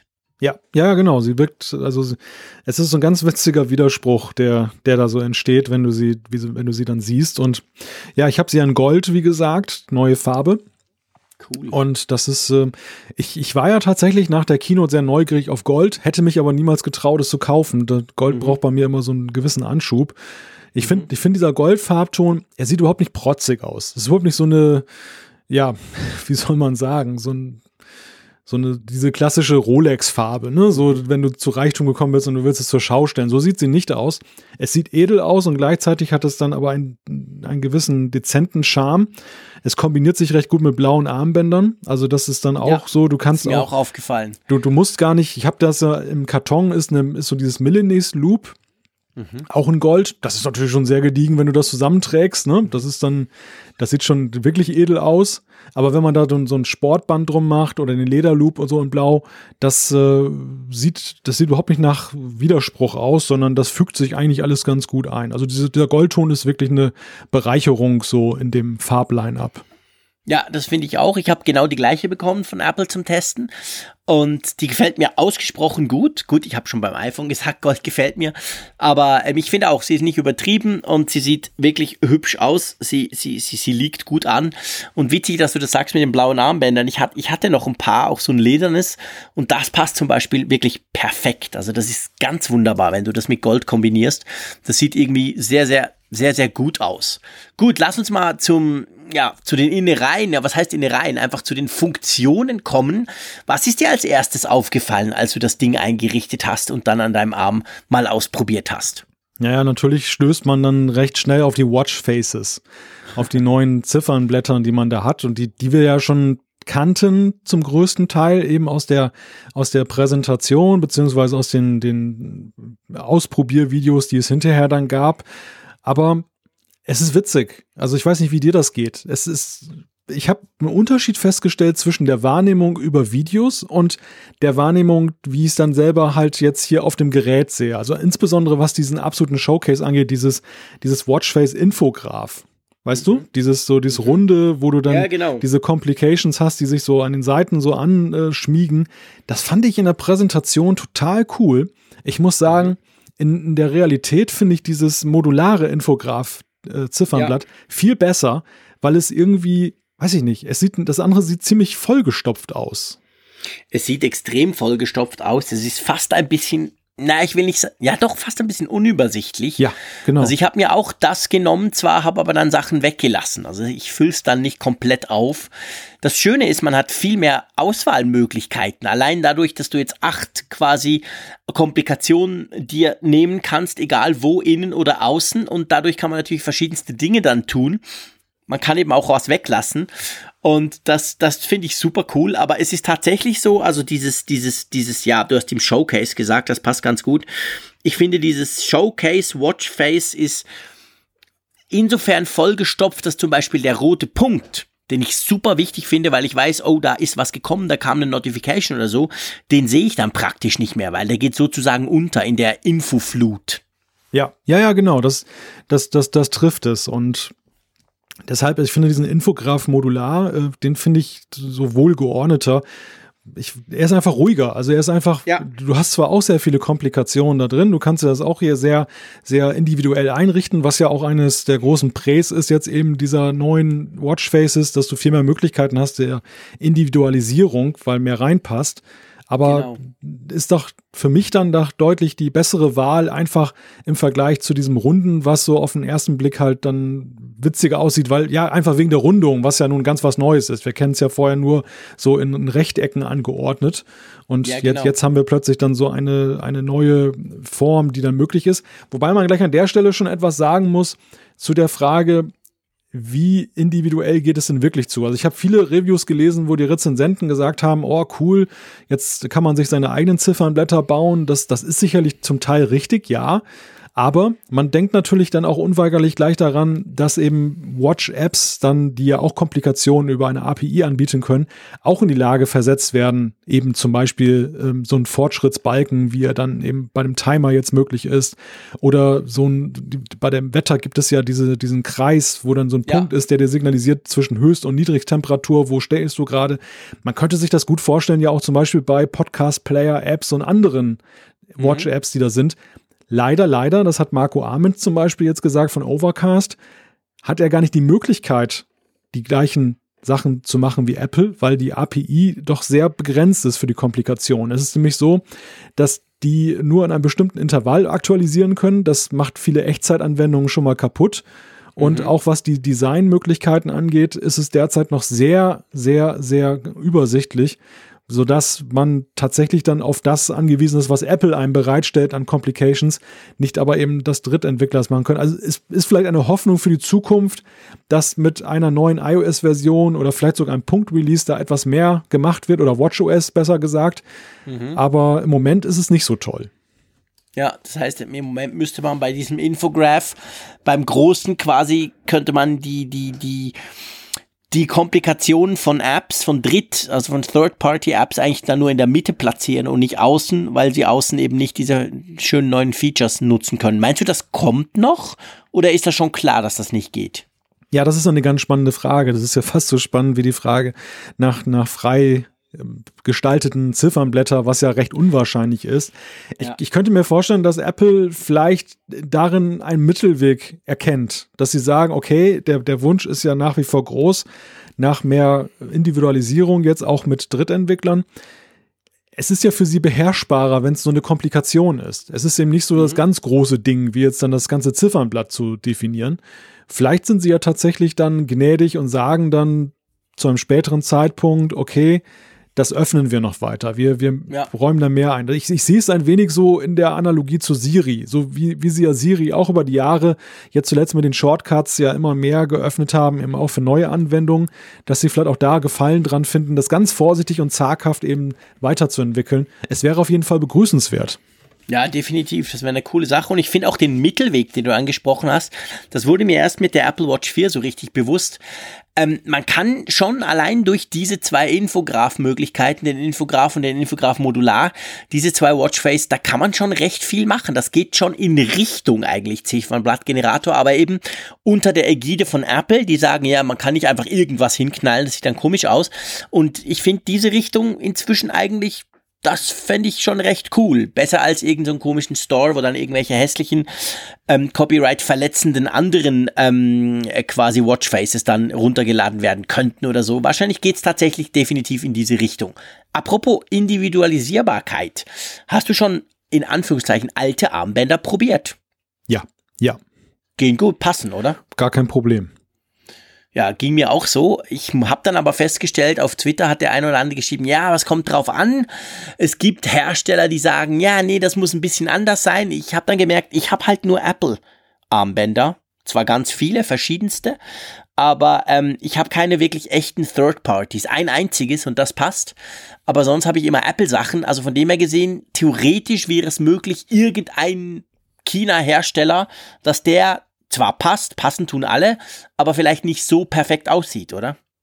Das kann sein, wobei ich auch festgestellt habe bei nicht Apple-Armbändern, die ich mir in der Vergangenheit gekauft habe, dass sie auch schon bei der vorherigen Watch manchmal beim Verschluss ziemlich hakelig waren. Ja. Also wo das dann sonst bei den Originalbändern so ganz, ganz äh, dezent oder ganz gut dann reingleitet da in diese, diesen Verschluss, mhm. dass das dann eher so ist, dass man manchmal dachte, oh Gott, da muss ich mit der Kneifzange das gleich wieder rausholen. Ja. Das heißt, man muss dann schon genau gucken, wie war es vorher, wie ist es hinterher, dass man nicht eben dann sagt, das liegt an einer neuen Watch äh, oder ist es dann eigentlich ein generelles Problem des, des Armbandes. Ja, genau, das stimmt, da hast du recht. Gut, dann hast du natürlich, ja, dank Watch OS 5, welches auf der Apple Watch 4 läuft, konntest du ja jetzt ein paar Sachen testen, die ich in der Beta schon ein paar Monate testen konnte. ähm, wie zum Beispiel, wir haben zusammen Walkie-Talkie benutzt. Ja, ich liebe Walkie-Talkie. Also es ist wirklich eine klasse Funktion. Wobei die, die App im ersten Moment ein wenig ja, also vielleicht ein Stück weit unübersichtlich ist, finde ich, weil es ist ein bisschen irritierend gewesen für mich, dass an der Seite immer dann beim, beim Watch, äh, bei, bei der Krone angezeigt wurde, so ein kleiner Pfeil, der immer hin und her ging, nach dem Motto, als könnte ich zum Beispiel jetzt dann irgendwas damit steuern. In Wirklichkeit mhm. ist es ja so, wenn ich mit der sprechen will, muss ich auf das große Symbol dann mit dem Mikrofon dann klicken und das gedrückt halten. Das, das fand ich so im ersten Moment, so in der ersten Minute dann etwas irritierend. Als ich es dann raus hatte, ist es total einleuchtend gewesen. Die Tonqualität ist super, was aber sicherlich auch bei der Series 4 dann nochmal daran liegt, dass der Lautsprecher besser geworden ist und die Mikrofone. Also man kann sich sehr gut verstehen darüber. Ja. Das läuft gut. Es macht Spaß. Aber auf der anderen Seite bei Walkie Talkie, ich habe echt hinterher gedacht, wo setzt du es eigentlich jenseits der Spielerei ein? Ja, ich glaube, da geht es dir eben so wie vielen, dass, äh, dass du das am Anfang testest, denkst, wow, coole Sache, lustig. Und dann feststellst, dass du eigentlich nie mehr brauchst. Also mir ging das so mit dem Raphael zum Beispiel. Wir haben das ja intensiv gleich schon im Ende Juni getestet, in der ersten Beta oder in der zweiten, als es dann drin war. Ja, und seit dann aber eigentlich nie mehr gebraucht. Also von dem her, das ist genau die große Frage. Wofür braucht man das? Aber Tja, du hast mich immerhin heute gewarnt, bevor du mich per Skype angerufen hast, was in meinem Lautsprecher immer, also in meinem Kopfhörer immer wahnsinnig laut klingelt. Ich ziehe den meistens dann schon ein bisschen vorher an und dann tippe ich da noch rum und dann plötzlich klingelt es. Letztes Mal bin ich total erschrocken. Dieses Mal äh, wusste der Malte das und hat dann gleich zuerst mal kurz per Walkie-Talkie auf meine Uhr gesprochen und gesagt, Achtung, ich rufe dann gleich an. Also von dem her gesehen, ja, das wäre ein Use Case, ein bisschen ein spezieller. Aber es ist schon die Frage, wofür braucht man das eigentlich oder brauchen das vor allem eher Jüngere, weil sie es cool finden, die ja sowieso nicht mehr telefonieren telefonieren. Das bleibt abzuwarten. Ja, das bleibt abzuwarten. Es hängt natürlich ja auch damit zusammen, wenn man einen Freundeskreis hat, der voll versorgt ist mit Apple Watches, dann ist natürlich die Neigung, das zu nutzen, auch größer. Wenn du einen Bekanntenkreis hast, da sind wir wieder bei diesem alten Messenger-Problem, wo es dann unter 50 Prozent sind, die eine Watch haben, dann ist man wahrscheinlich schon wieder weniger geneigt, eben Walkie-Talkie zu nutzen oder da erstmal reinzugucken. Ja, klar. Bevor man dann nicht gleich eher zum Messenger greift, von dem man meint, also iMessage oder WhatsApp, wo man eigentlich weiß, okay, das haben 80, 90, 95 Prozent der Leute, die man kennt. Ja, das Problem, ich glaube, das ist genau das Problem. Also Walkie-Talkie geht ja nur von Uhr zu Uhr. Ja wenn Apple das vielleicht bei iOS 12.2 oder 3 mal noch aufs iPhone bringen würde, würde diese Geschichte schon ganz anders oh, aussehen. Ja. Aber im Moment ist ja wirklich Ur-Ur, hm. dieses Push-to-Talk. Und das schränkt natürlich den Nutzerkreis schon noch ziemlich ein. Ja, ich verstehe das ehrlich gesagt auch gar nicht, dass sie das von Anfang an so reduziert haben. Denn es ist ja so, ich glaube, keiner kauft die Watch mehr wegen Walkie-Talkie alleine. Natürlich nicht. Und äh, viel mehr würden aber Walkie-Talkie nutzen, wenn es auch das iPhone zumindest könnte. Das, das würde den Nutzerkreis deutlich erweitern. Und das finde ich etwas äh, komisch, dass sie gesagt haben, das machen wir Watch exklusiv. Ja. Denn, äh, wie gesagt, es bleibt dann am Anfang eben bei der Spielerei. Man, man sucht sich seine Kontakte, die überhaupt eine Watch haben und mit denen spielt man so ein bisschen rum und ja, dann fragt man sich natürlich schon, also selbst bei dir und, und mir frage ich mich jetzt, wo ist bei uns beiden jetzt so der Use Case, äh, wo das jetzt Slack ersetzt oder Skype oder so, also ja, schwierig, also es ist echt schwierig. Ich glaube, daran könnte es nachher scheitern, dass man da häufiger zugreift. Ja, ja, genau.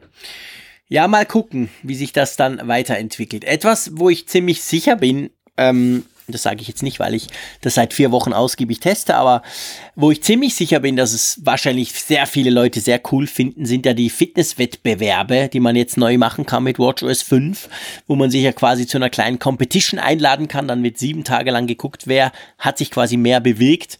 Und ähm, das sind ja beides Dinge, also ähm, Walkie-Talkie wie auch der Fitnesswettbewerbe, die, die, die kamen mit WatchOS 5, die gehen ja nicht nur auf der Apple Watch 4, das muss man vielleicht mal noch sagen, die gehen auf jeder Apple Watch, die WatchOS 5 unterstützt. Also eigentlich auf allen außer der aller, allerersten. Genau. Die Fitnesswettbewerbe. Ja, ich bin ja natürlich sofort in einen Wettbewerb getreten mit dir, mit Raphael Zeyer und Michael Schwickert. Und äh, ja. Also zumindest zwischen uns zwei sieht es nicht gut aus für dich, wenn ich das mal so sagen darf, lieber Malte. Och. Da musst du schon noch ein bisschen Gas geben. Ach du, ich bin ja. Also für heute, den heutigen Tag. Ich bin ja schon glücklich, dass ich, dass ich beim Freakinator nicht dann irgendwie vierstellig dann dahinter liege, sondern Quatsch. nur irgendwie dreistellig. Das, das ist für mich, also ich bin recht begnügsam und ich habe auch gemerkt, so bei, bei dir und Raphael, ähm, wenn man so ein bisschen entschleunigt, dann äh, hält sich der Abstand auch in Grenzen. Ja, ja, das stimmt. Ja, da hast du natürlich absolut recht. Also das ist definitiv so. Ich meine, wir sind ja immer noch letztendlich faule Säcke. Wir geben uns einfach jetzt viel mehr Mühe, seit wir das machen. Und das ist ja auch das Schöne dran und das ist letztendlich auch die Idee dahinter. Aber ähm, ja, ja. Ja, ja, man kann das, man kann das, man kann, ich, ich, ich laboriere immer noch dran, dass ich den Wettbewerb gegen ihn wahrscheinlich verlieren werde, weil, ähm, ja, erstens war ich krank, aber das, das zählt natürlich nicht. Aber vor allem, was mir wirklich echt den, die, die Statistik verhagelt hat, ich habe ja die Uhr getauscht und da gingen locker 300 Punkte verloren. Also ich hatte ja die, die Apple Watch 3 an. Stellt euch vor, ich stehe auf am Morgen, ich fahre Fahrrad an den Bahnhof, habe ich alles getrackt. Ich fahre nach Zürich, habe das Briefing, ich hole meine neuen Sachen, ich komme zurück. Äh, ich esse hier, ich packe die aus, ich installiere die, ich wechsle die Uhr. Und dann war quasi von, ich weiß nicht, von zwei oder halb drei am Nachmittag an war dann die neue Uhr, die Apple Watch 4 zuständig. Die, die fing aber an bei null. Und dann habe ich da Machen und Fußballspielen mit Kiddies und etc. pp. Und kam auf, sagen wir mal, knapp 300 Punkte von diesen 600, die man pro Tag machen kann. Auf der anderen Uhr hatte ich aber auch 300. Also wahrscheinlich hätte ich den Tag, also lass es 250 sein, egal. Ich hätte den Tag plus minus voll gekriegt, aber die sind nie irgendwo erschienen.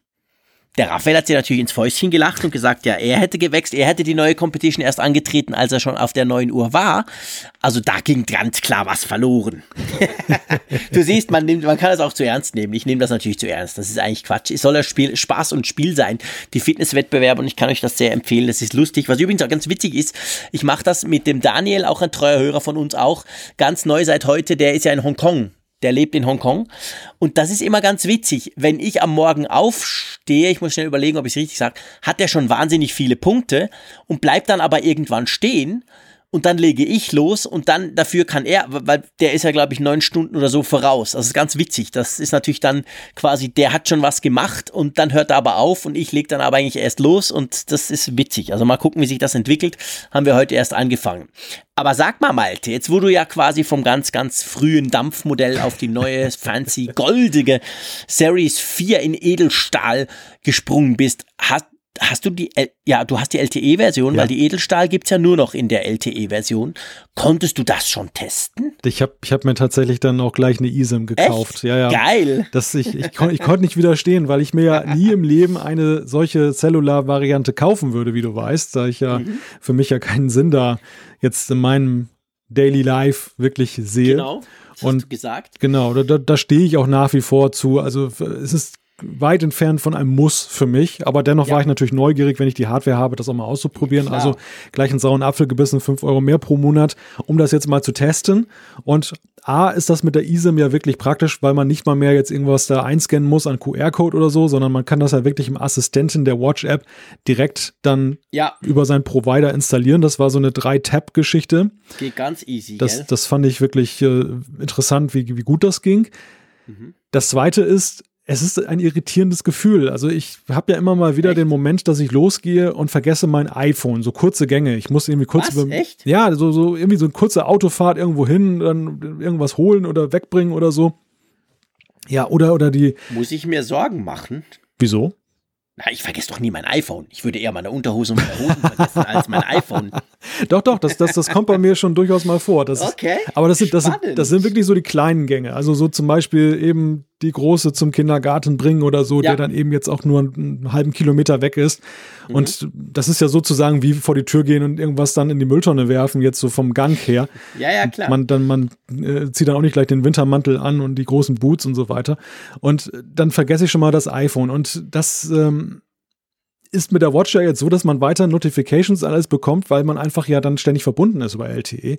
Genau. Und früher war es für mich ein Indikator, dass ich gemerkt habe, hm, die Uhr ist so ruhig, habe ich mein iPhone irgendwo verlegt. Und jetzt ist es so, dass ich dann äh, gar nicht mehr merken würde, dass mein iPhone fehlt, weil es einfach immer weitergeht, das ganze Spiel. Aber so. es, ist, es ist natürlich schon. Aber schon cool. Hast du schon telefoniert damit? Ja, habe ich, habe ich. Ja, ja, ja. Das ist. Also das, das Telefonieren, du selber hast ja schon ein etwas sonderbares Gefühl, weil wenn ein Telefonat über deinen Arm läuft, es ist Seien ja. wir ehrlich, man kommt sich unglaublich dämlich vor dabei. Ja, es ist so ein Knight Rider-Feeling, ne? So, ja, so eben, Michael genau. Knight, Kid, komm mal schnell Ja, vorgefahren und so. genau. So, so kommt es ein bisschen rüber. Oder Secret will Service nach dem Motto, wie David Hasselhoff. The Eagle has landed oder so. Aber genau. witzigerweise für das Pendant auf der anderen Seite kommt es überhaupt nicht grotesk rüber, was das Telefongespräch aber umso grotesker macht. Weil Ja. du, du ja eigentlich irgendwie so das Gefühl hast, derjenige, mit dem du telefonierst, der hört das, dass du in einer Sondersituation steckst. Ist überhaupt nicht so. Eben, der, dass dein Gegenüber versteht das überhaupt nicht, dass du dich komisch verhältst oder Ja. irgendwie das merkwürdig findest. Und Ja. das macht das Telefonieren mit der Uhr dann zu einem bizarren Erlebnis. Aber es ist natürlich eine, eine praktische Sache, gerade mit dieser Konnektivität ohne iPhone, dass du eben die Möglichkeit hast, angerufen zu werden. Und das ist ja gerade, das ist ja gerade der Punkt. Also ich habe in manchen Situationen mein iPhone mal mitgenommen für die kleine Autofahrt eben wirklich so ein Kilometer Ja, weit genau. und wieder zurück. Einfach das Sicherheitsgefühl, falls ich einen Unfall habe.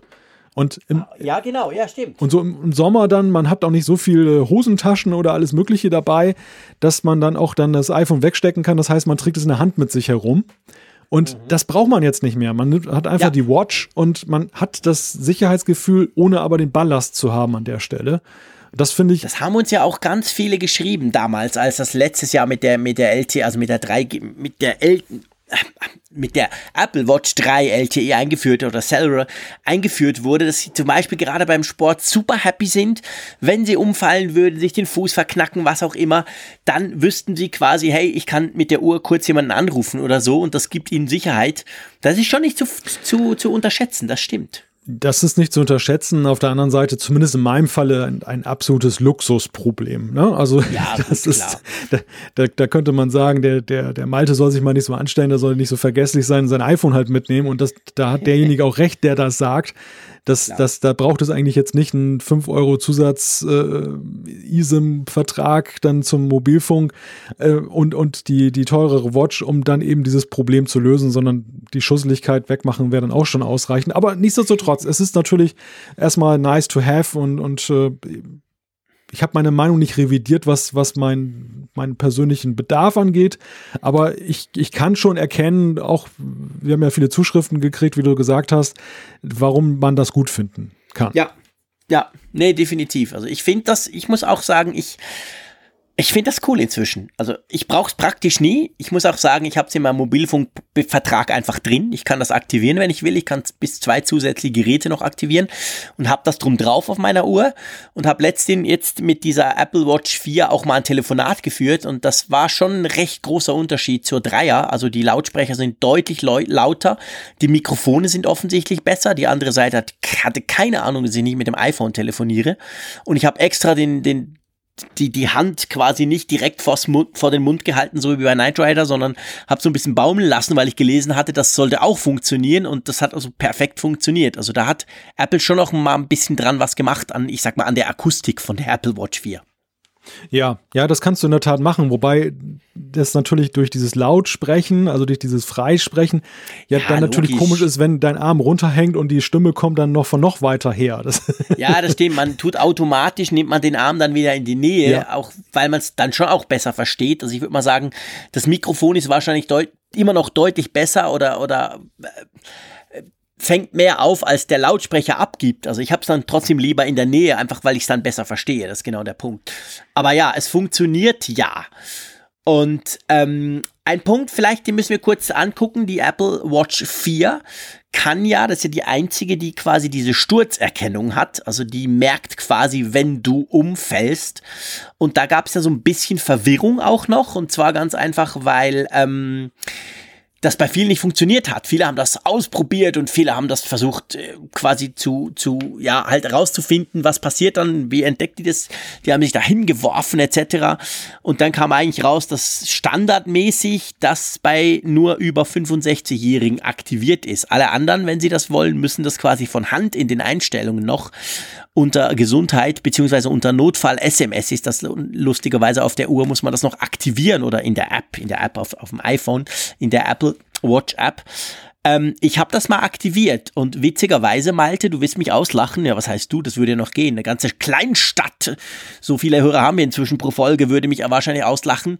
Mich hat's dann gestern tatsächlich auch prompt zerlegt. Die Uhr hat's gemerkt. mhm. Mhm, genau, peinlich, peinlich. Ich war ja im FIFA-Museum mit meinen Kids. Wir waren dann essen oben auf der Terrasse, ganz oben. Und als ich da zurück, ich wollte kurz auf Toilette, ähm, bin ich wirklich irgend an einem Stuhl, ich weiß es nicht mehr, hängen geblieben und, und bin also, ich kann es nicht anders sagen, so richtig auf die Schnauze gefallen, auf Stein.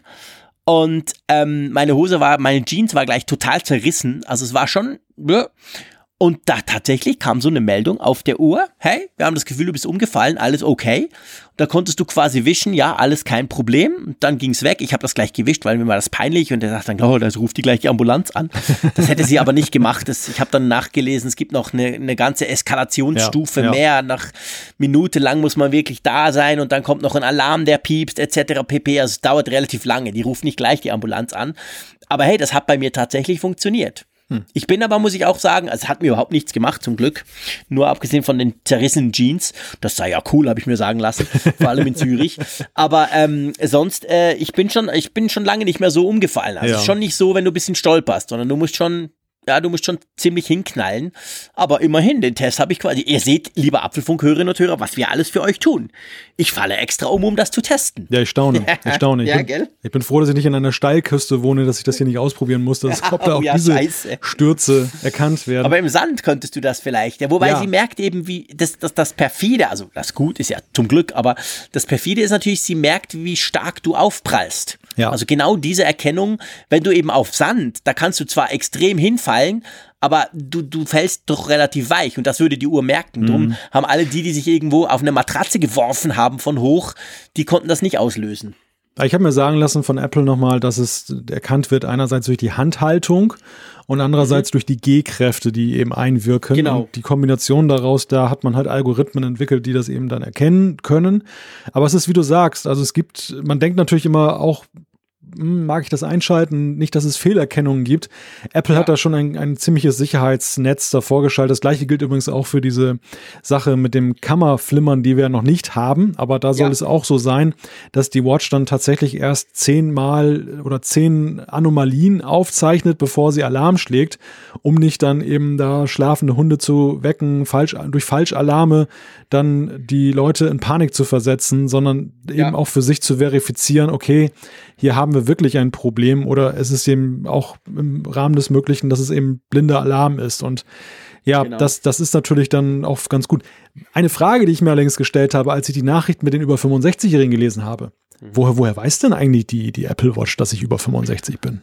Das weiß sie über deine Apple ID, da musst du das ja ah, angeben. Okay, okay. Und die Apple Watch ist ja via Apple ID connected quasi. Die ist ja auch in mein iPhone finden drin, die könnte man ja fernlöschen und solche Geschichten und dadurch weiß sie das.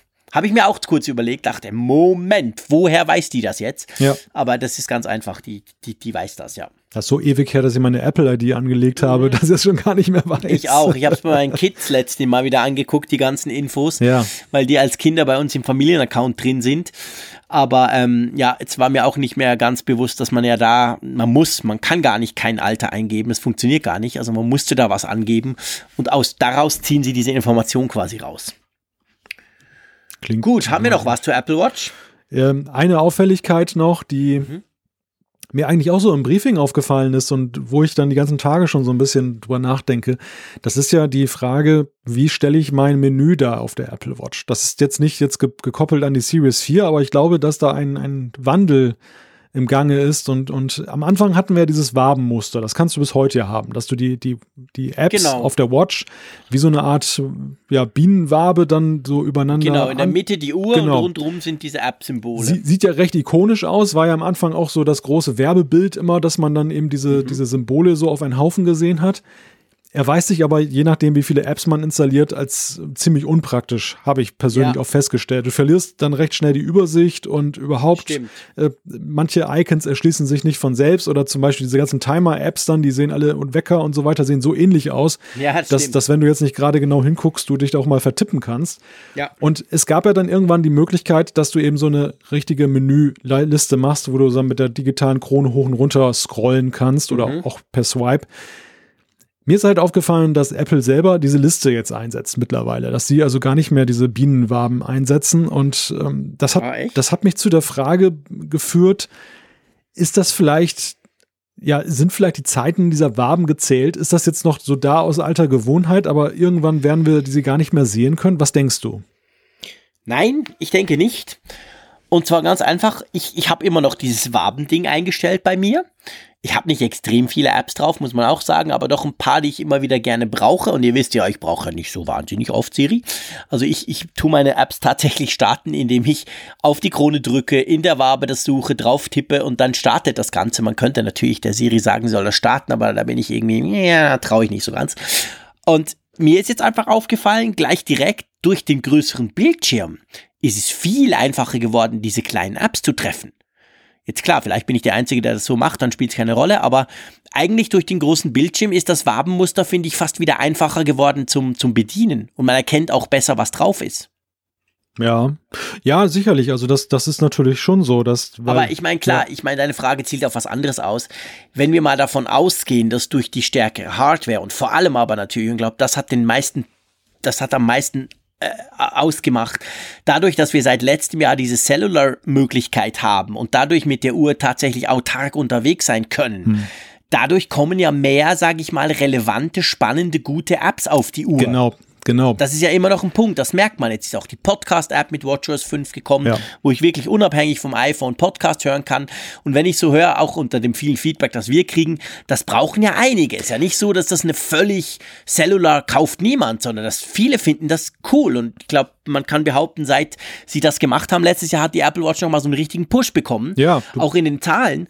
Also von dem her gesehen, wenn du das weiterdenkst und sagst, okay, das heißt, wir installieren uns tendenziell in den nächsten Monaten oder Jahren wieder mehr Apps auf die Uhr, dann macht natürlich das Wabenmuster pff, das, so ein bisschen wie der überladene Homescreen auf dem iPhone. Das ja. wird dann halt sehr unübersichtlich. Das, da hast du schon recht. Das hat gar nicht mal nur was mit Cellular zu tun, sondern es hat schlichtweg damit zu tun, du hast ja generell mehr System-Apps die du ja auch ja nutzen kannst, wenn du dein iPhone dabei hast. Du kannst ja Walkie-Talkie genauso nutzen, wenn du jetzt einfach über dein iPhone ja, die stimmt. Verbindung herstellst. Stimmt. Die Podcast-App auch, beziehungsweise die Podcast-App, da lädst du die Folgen drauf und hörst sie dann offline in Anführungszeichen. Das kannst du auch machen. Das heißt, du hast per se erstmal mehr Apps, durch WatchOS 5, aber zum anderen mhm. ist es eben auch so, und das ist vielleicht aber auch meine persönliche Perspektive, weil ich einfach von der Dampfuhr komme, wo Apps mhm. dann gar kein Vergnügen waren, hin zu einer Uhr, wo ich das erste Mal eigentlich kennenlerne, dass Apps auch gut funktionieren können auf einer ja. Watch, ja. Dass, dass man dann sich doch dabei ertappt, dann doch einige Apps mehr zu installieren und schnell die Übersicht verliert in diesem Wabenmuster. Das war für mich der Grund,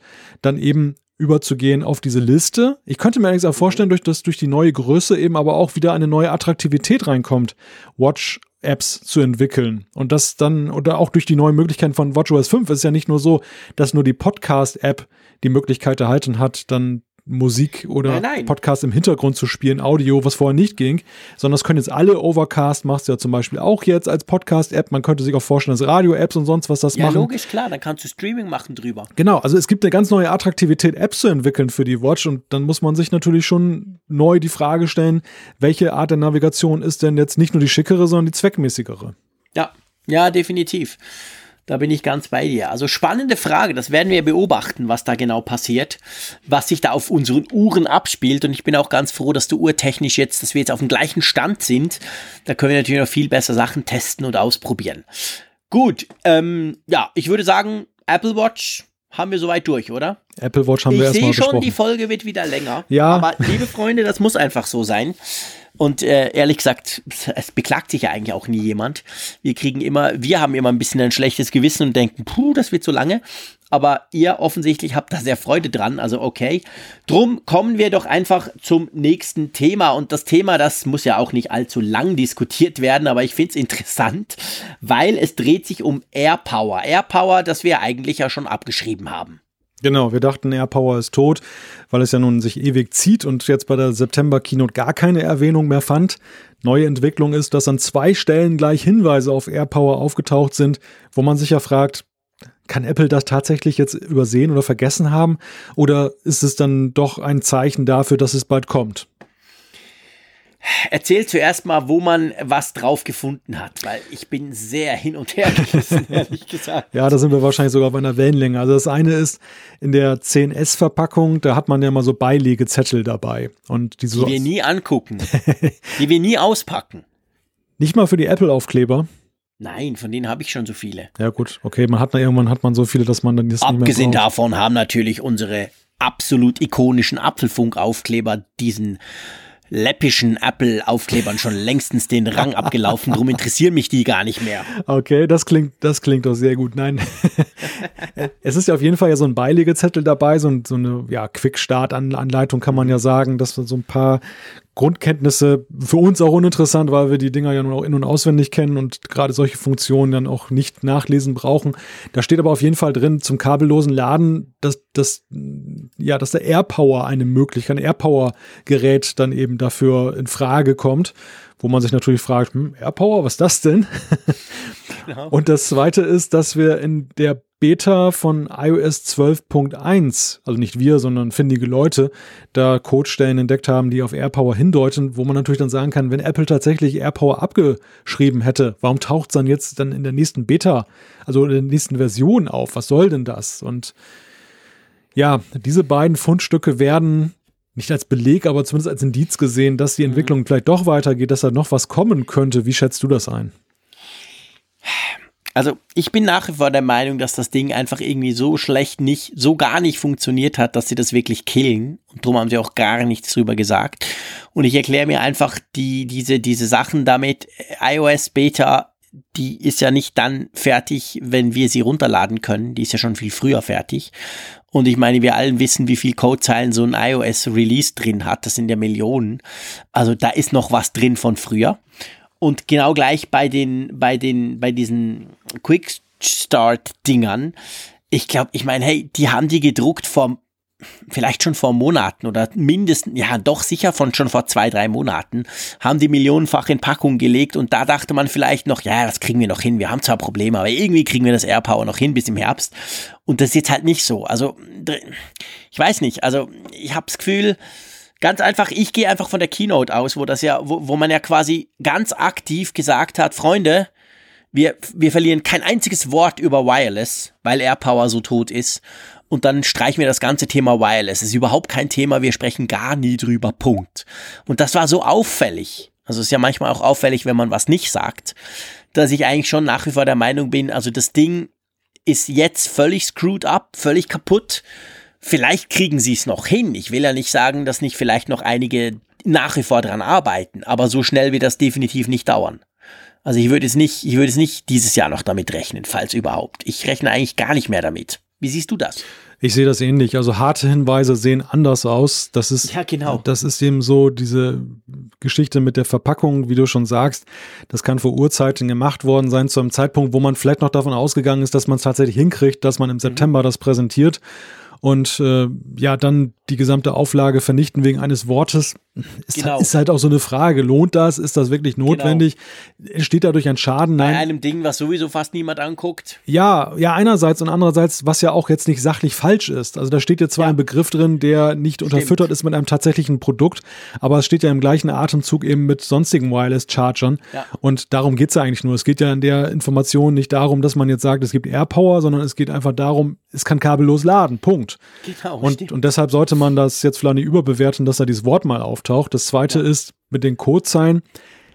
Das hat natürlich einen gegenwärtigeren Bezug als jetzt dann eben diese gedruckte Geschichte. Aber andererseits ist es eben so, ich glaube nicht, dass Apple den Code, wenn sie ihn in die Beta geben, um jede Sache bereinigen, die sie vielleicht auch selber testen. Ja, das glaube ich auch. Also, ja, genau. Sie, sie gucken sicherlich nach den ganzen Leaks der letzten Monate und Jahre schon genauer hin, dass sie sich nicht verraten, dass die Produktnamen und so weiter drinstehen jetzt von dem, ja. was tatsächlich vorgestellt wird. Aber bei so etwas wie AirPower, was sie ja so, sag ich mal, schematisch schon mal vorgestellt haben, also ist ja kein Geheimnis, dass es AirPower gibt oder geben sollte, und dass sie dann möglicherweise immer noch intern testen oder es getestet haben und dann, dass, dass sie es im Code halt drin haben ich, ich sehe da nicht jetzt einen klaren Hinweis nach dem Motto, dass es ready for shipment ist, sondern eher ist es dann eben so, dass es nur ein Hinweis ist, dass Apple daran gearbeitet hat. Und davon gehen wir einfach mal aus, dass sie da eine ganze Weile dran gearbeitet ja. haben. Aber das besagt ja nichts über das Ergebnis. Also deshalb, klar, man kann das als Indizien sehen, aber ich glaube, da ist der Wunschvater des Gedanken, wenn man das ja. Äh, jetzt als Zeichen sieht, dass da doch eine Trendwende ist. Denn andererseits fällt mir nach wie vor auf, dass Apple überhaupt nicht über das Thema Wireless Charging redet, jetzt jenseits der normalen Produktbeschreibung. Sie halten ja. den Ball sehr, sehr, sehr flach. Sehr, sehr, sehr flach. Und das ist äh, ganz genau der Punkt. Das äh, passt nicht. Das ist halt auch ein Zeichen, ganz genau. Wollen wir zum nächsten Thema kommen?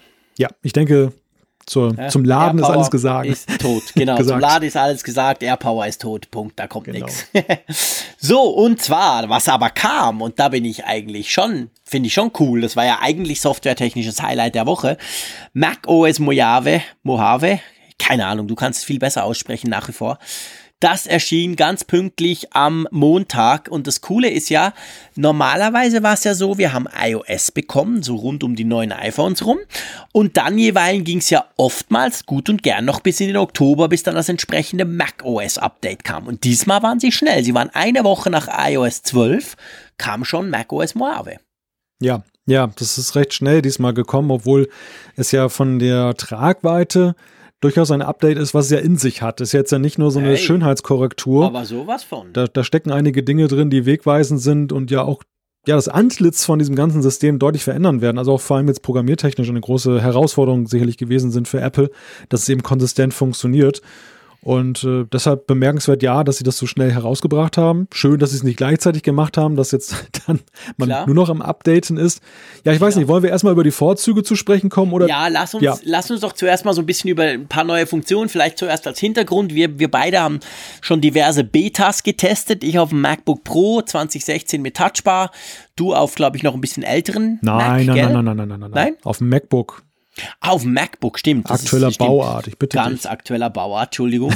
haben wir das ja schon die, die Betas durchgemacht. Ich muss sagen, das ging bei mir so smooth. Also mein MacBook Pro hat hervorragend damit funktioniert. Alle Apps haben funktioniert, alles, was ich tue, dass ich dann ganz mutig eigentlich jetzt schon am Montag gleich mein iMac 5K, wo ich ja praktisch 90 Prozent äh, von meinem Zeug drauf mache, auch gleich aktualisiert habe. Und das ging super smooth. Wir kommen nachher dazu. Bei dir sah es ein bisschen anders aus. Aber lass uns zuerst mal so ein paar, einfach ein paar so Highlight-Feature herausnehmen. Ähm, ja, ich glaube, am meisten geschrieben wurde über den Dark Mode, oder?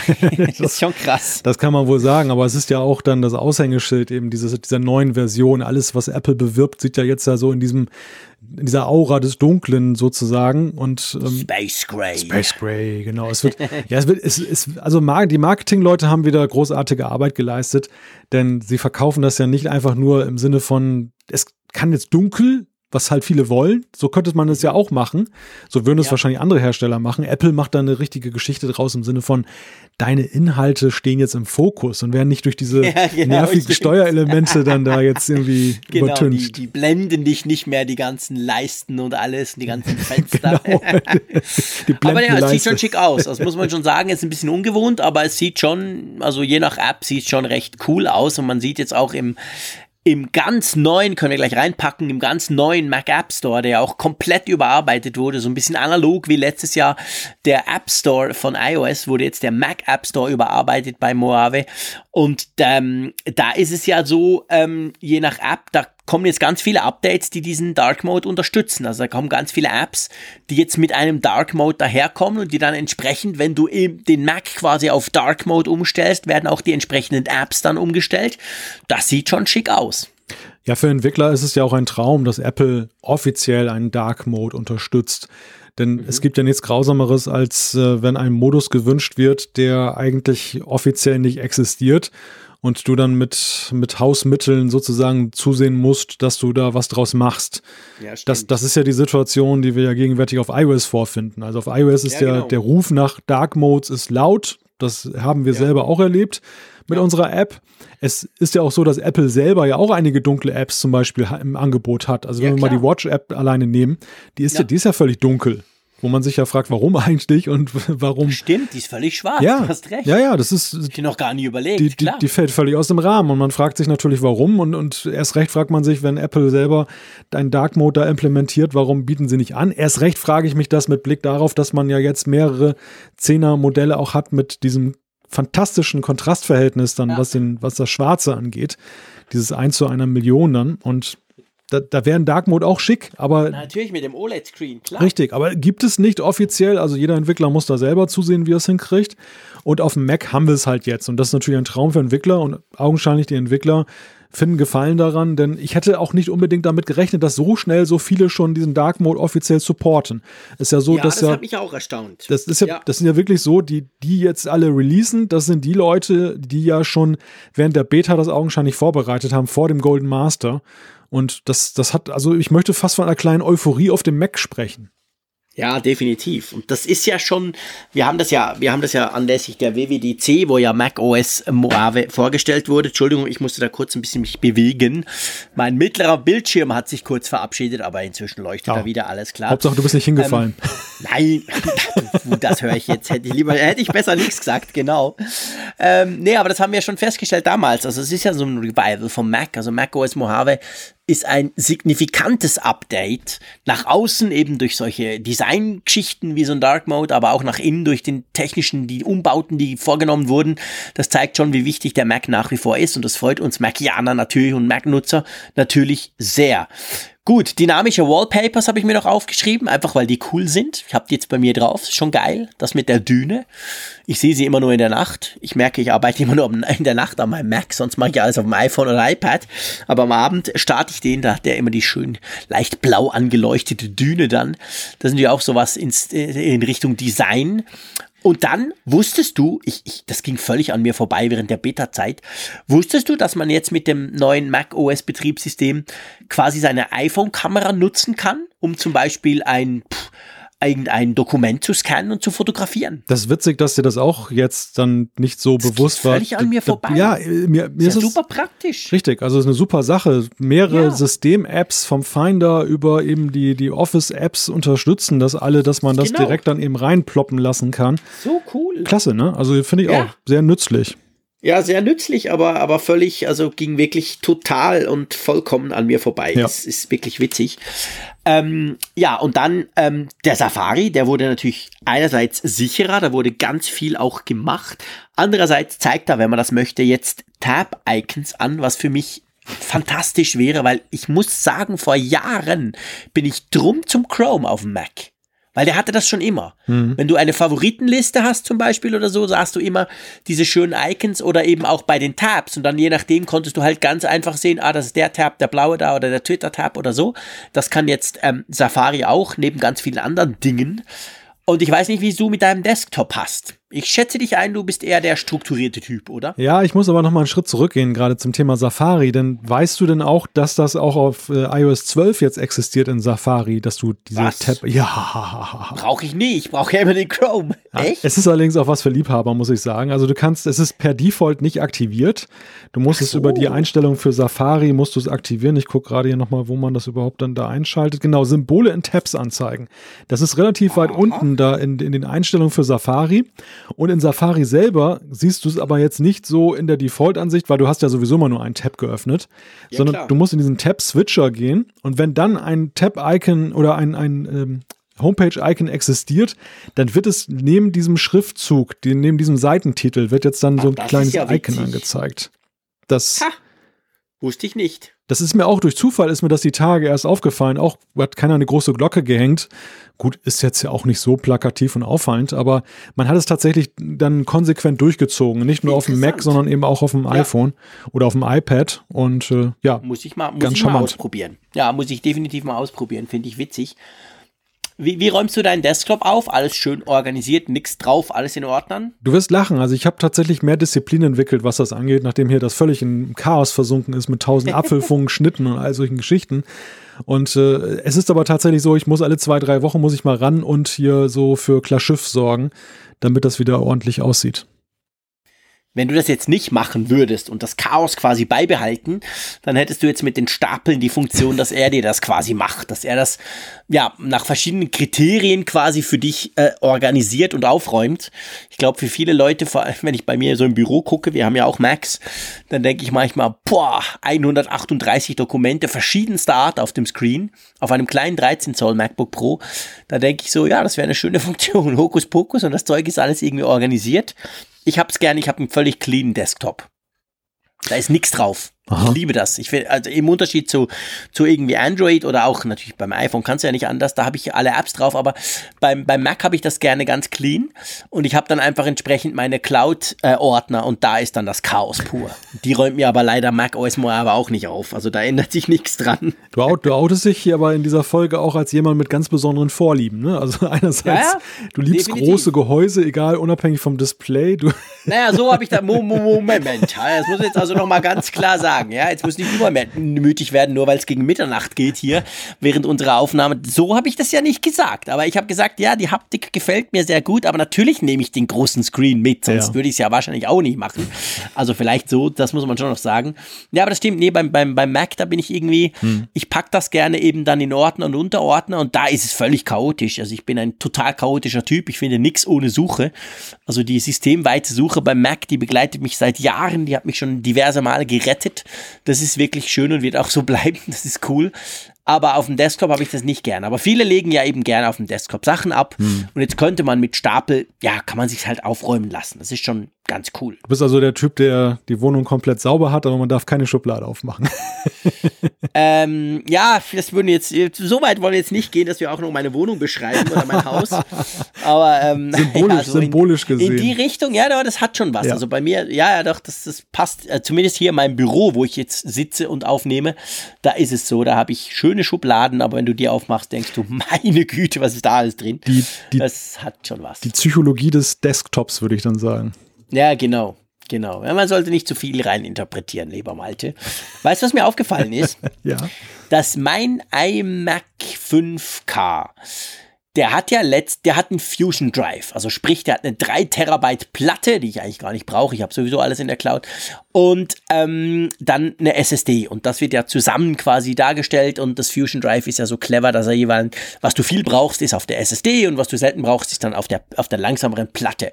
Und letztes Jahr hat ja mit ähm, Mac OS, wie hieß das überhaupt? High Sierra. High Sierra, ja. danke wurde ja ähm, das Apple File-System auch auf Mac eingeführt, aber nur für SSDs. Also mein MacBook Pro hatte das schon lange, mein Mac hat es bis jetzt nie gekriegt. Und jetzt mit Mac OS Mojave hat er es gekriegt. Also mein Fusion Drive, also meine Kombination aus langsamer Harddisk und schneller SSD, die wurde jetzt auch auf Apple File-System konvertiert. Und ich muss wirklich sagen, ist schon erstaunlich. Ich habe diesen iMac 5K wahrscheinlich 2014, oder? Also ich habe den schon relativ lang. Mhm. Lass mich kurz gucken. Äh, das ist der Mac OS Late 2014, genau der. Äh, und ich meine, das ist schon geil. Das, das ging irgendwie pff, knapp 30 Minuten und inklusive Filesystemkonvertierung von immerhin 1 Terabyte Daten. Schon krass. Und jetzt habe ich da Apple Filesystem drauf. Hm.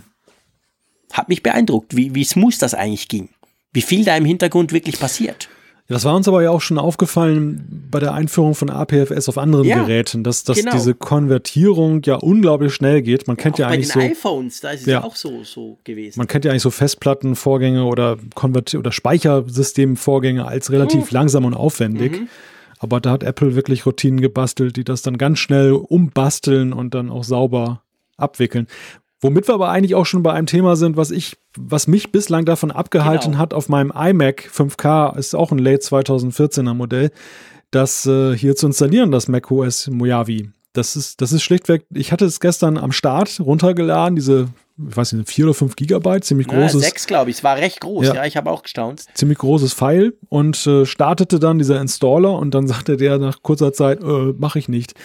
Du hast ah, ja eine Bootcamp-Partition auf deiner, auf deinem Fusion Drive. Das mache ich nicht. Und es ist tatsächlich so, es, es gab die Nachricht und deshalb fühlte ich mich im ersten, also ich habe da gar nicht mit gerechnet, weil ich hatte zwar die News gelesen, dass Apple selber sagt, dass die Late 2012 Modelle, also die zwei Jahre älteren Modelle mit, ja. mit äh, 3 Terabyte Drive, dass die das nicht unterstützen mehr, dass eine Bootcamp-Partition besteht dann auf der mhm. Festplatte, mhm. dass dann eben dann die Installation von macOS Mojave nicht möglich ist fühlte ich mich natürlich gar nicht von angesprochen, aber es hat sich in meinem Fall herausgestellt, dass es augenscheinlich auch, weil die gleiche Fehlermeldung dann da auch aufpoppt, auch den 5K betrifft.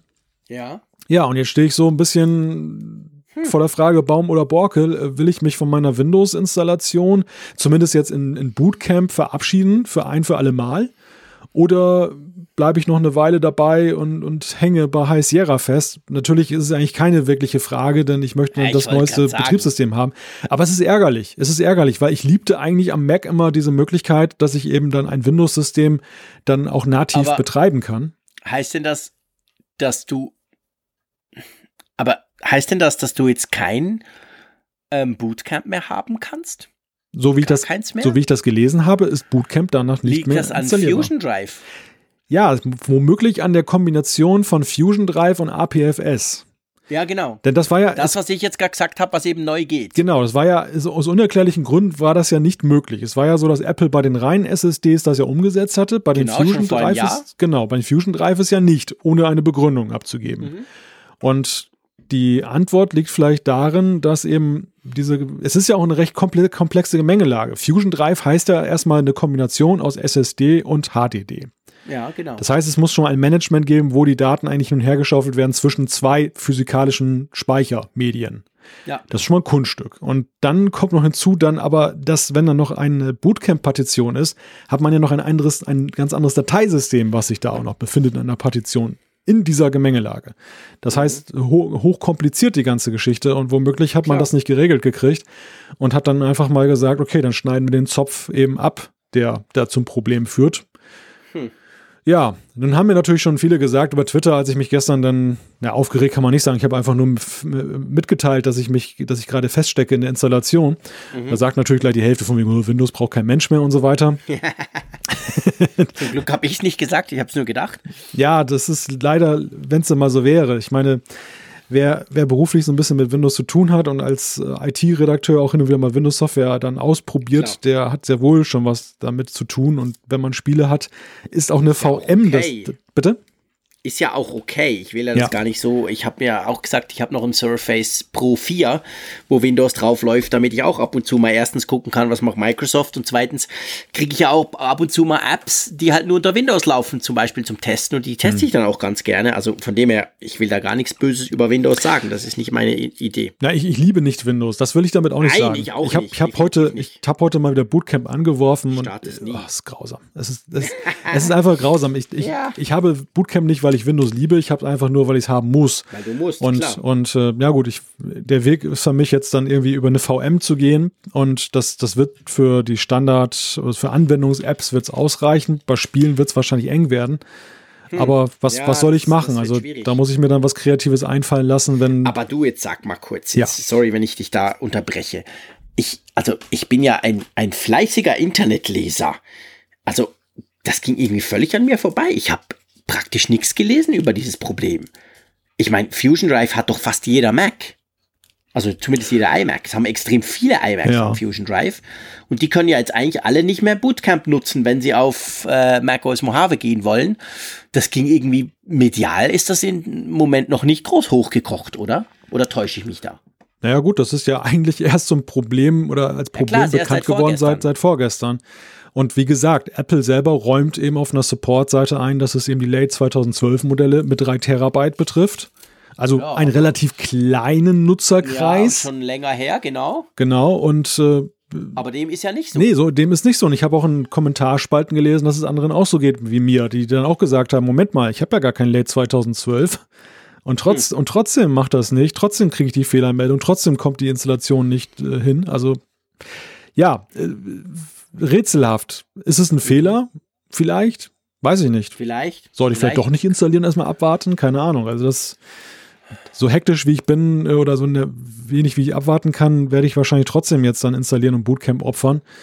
Aber ich finde es halt extrem schade, weil das, das hat mich auch so auf dem falschen Fuß erwischt. Ich habe da auch ja in der ja. Beta-Phase nie was von gehört, dass das droht. Nee, ich auch nicht. Es ging wirklich tatsächlich komplett auch an mir völlig vorbei. Also gut. Übrigens lustig ist ja eigentlich ist ja fast beängstigend, Malte. Wir haben auch noch den gleichen iMac. Ja. Und bei diesen Late 2014 iMac mit Fusion Drive. Heieiei. Haben wir es auch gar nicht gekannt, als wir den gekauft haben. Das stimmt, das stimmt, ja. Aber er läuft so verdammt gut, wird bei dir ähnlich sein, dass ich einfach nie einen Grund finde, den auszutauschen. Das ist ein fantastisches Gerät. Der läuft unglaublich gut, ja, ja, wahnsinnig zuverlässig. Ich würde eigentlich, wenn der jetzt heute kaputt gehen würde, Blitzschlag, Paff, Puff, Rauch, vor, zu Ende, Banane, dann würde ich mir wahrscheinlich heute einen, einen 15 Zoll MacBook Pro kaufen und einen schönen mit, mit Thunderbolt 3, einen schönen großen Bildschirm dran und das wäre wahrscheinlich mein Setup. Ich denke, das, das würde nicht nur reichen, die sind ja sowieso inzwischen schneller als, als der iMac, sondern das wäre okay. Aber der Mac, der läuft und der ist super und ja, ich meine, so alt ist er auch noch nicht. Also ich werde den noch jahrelang haben, weil der, der funktioniert perfekt. Ja, ich bin ja, was Desktops angeht, konservativ. Also ehrlich. ja, das, yeah. das, ich weiß nicht, so, so ein Notebook dann als Desktop-Ersatz käme mir, glaube ich, hier nicht hin. Also das, das, ja, mit großem Bildschirm, weißt du? Ja, ja, ich weiß schon, was du meinst. Ich weiß schon, was mhm. du meinst. Also es ist, ist, funktionell völlig nachvollziehbar, plausibel und richtig, aber komischerweise, da, da bin ich doch so, ich will so ein großes Teil hier stehen haben. Ja, witzig, ja, sehr witzig. Gut, komm, lass uns zur Umfrage der Woche kommen. Einverstanden? Ja, genau. Was haben wir denn letzte Woche gefragt? Wir haben gefragt nach Siri Shortcuts der Kurzbefehle-App, wo man ja so, ja, wie früher bei Workflow dann eben sagen kann, dass man bestimmte Abfolgen von Sachen gerne machen möchte. Und die Frage an euch war, nutzt ihr das oder plant ihr das jetzt, wo es das neu gibt mit iOS 12 dann als zusätzliche App? Und da haben immerhin sage und schreibe 1881 Teilnehmer, wenn die Zahlen hier aktuell 1900, Ach, wenn du ja. gerade refreshed. Der alte Fehler, wenn man dann irgendwie genau. vor anderthalb Stunden das dann, oder, nee, ja, genau, zwei Stunden. Haben noch, haben noch einige mitgemacht. Genau. Ja, 1900 Teilnehmer, Wahnsinn.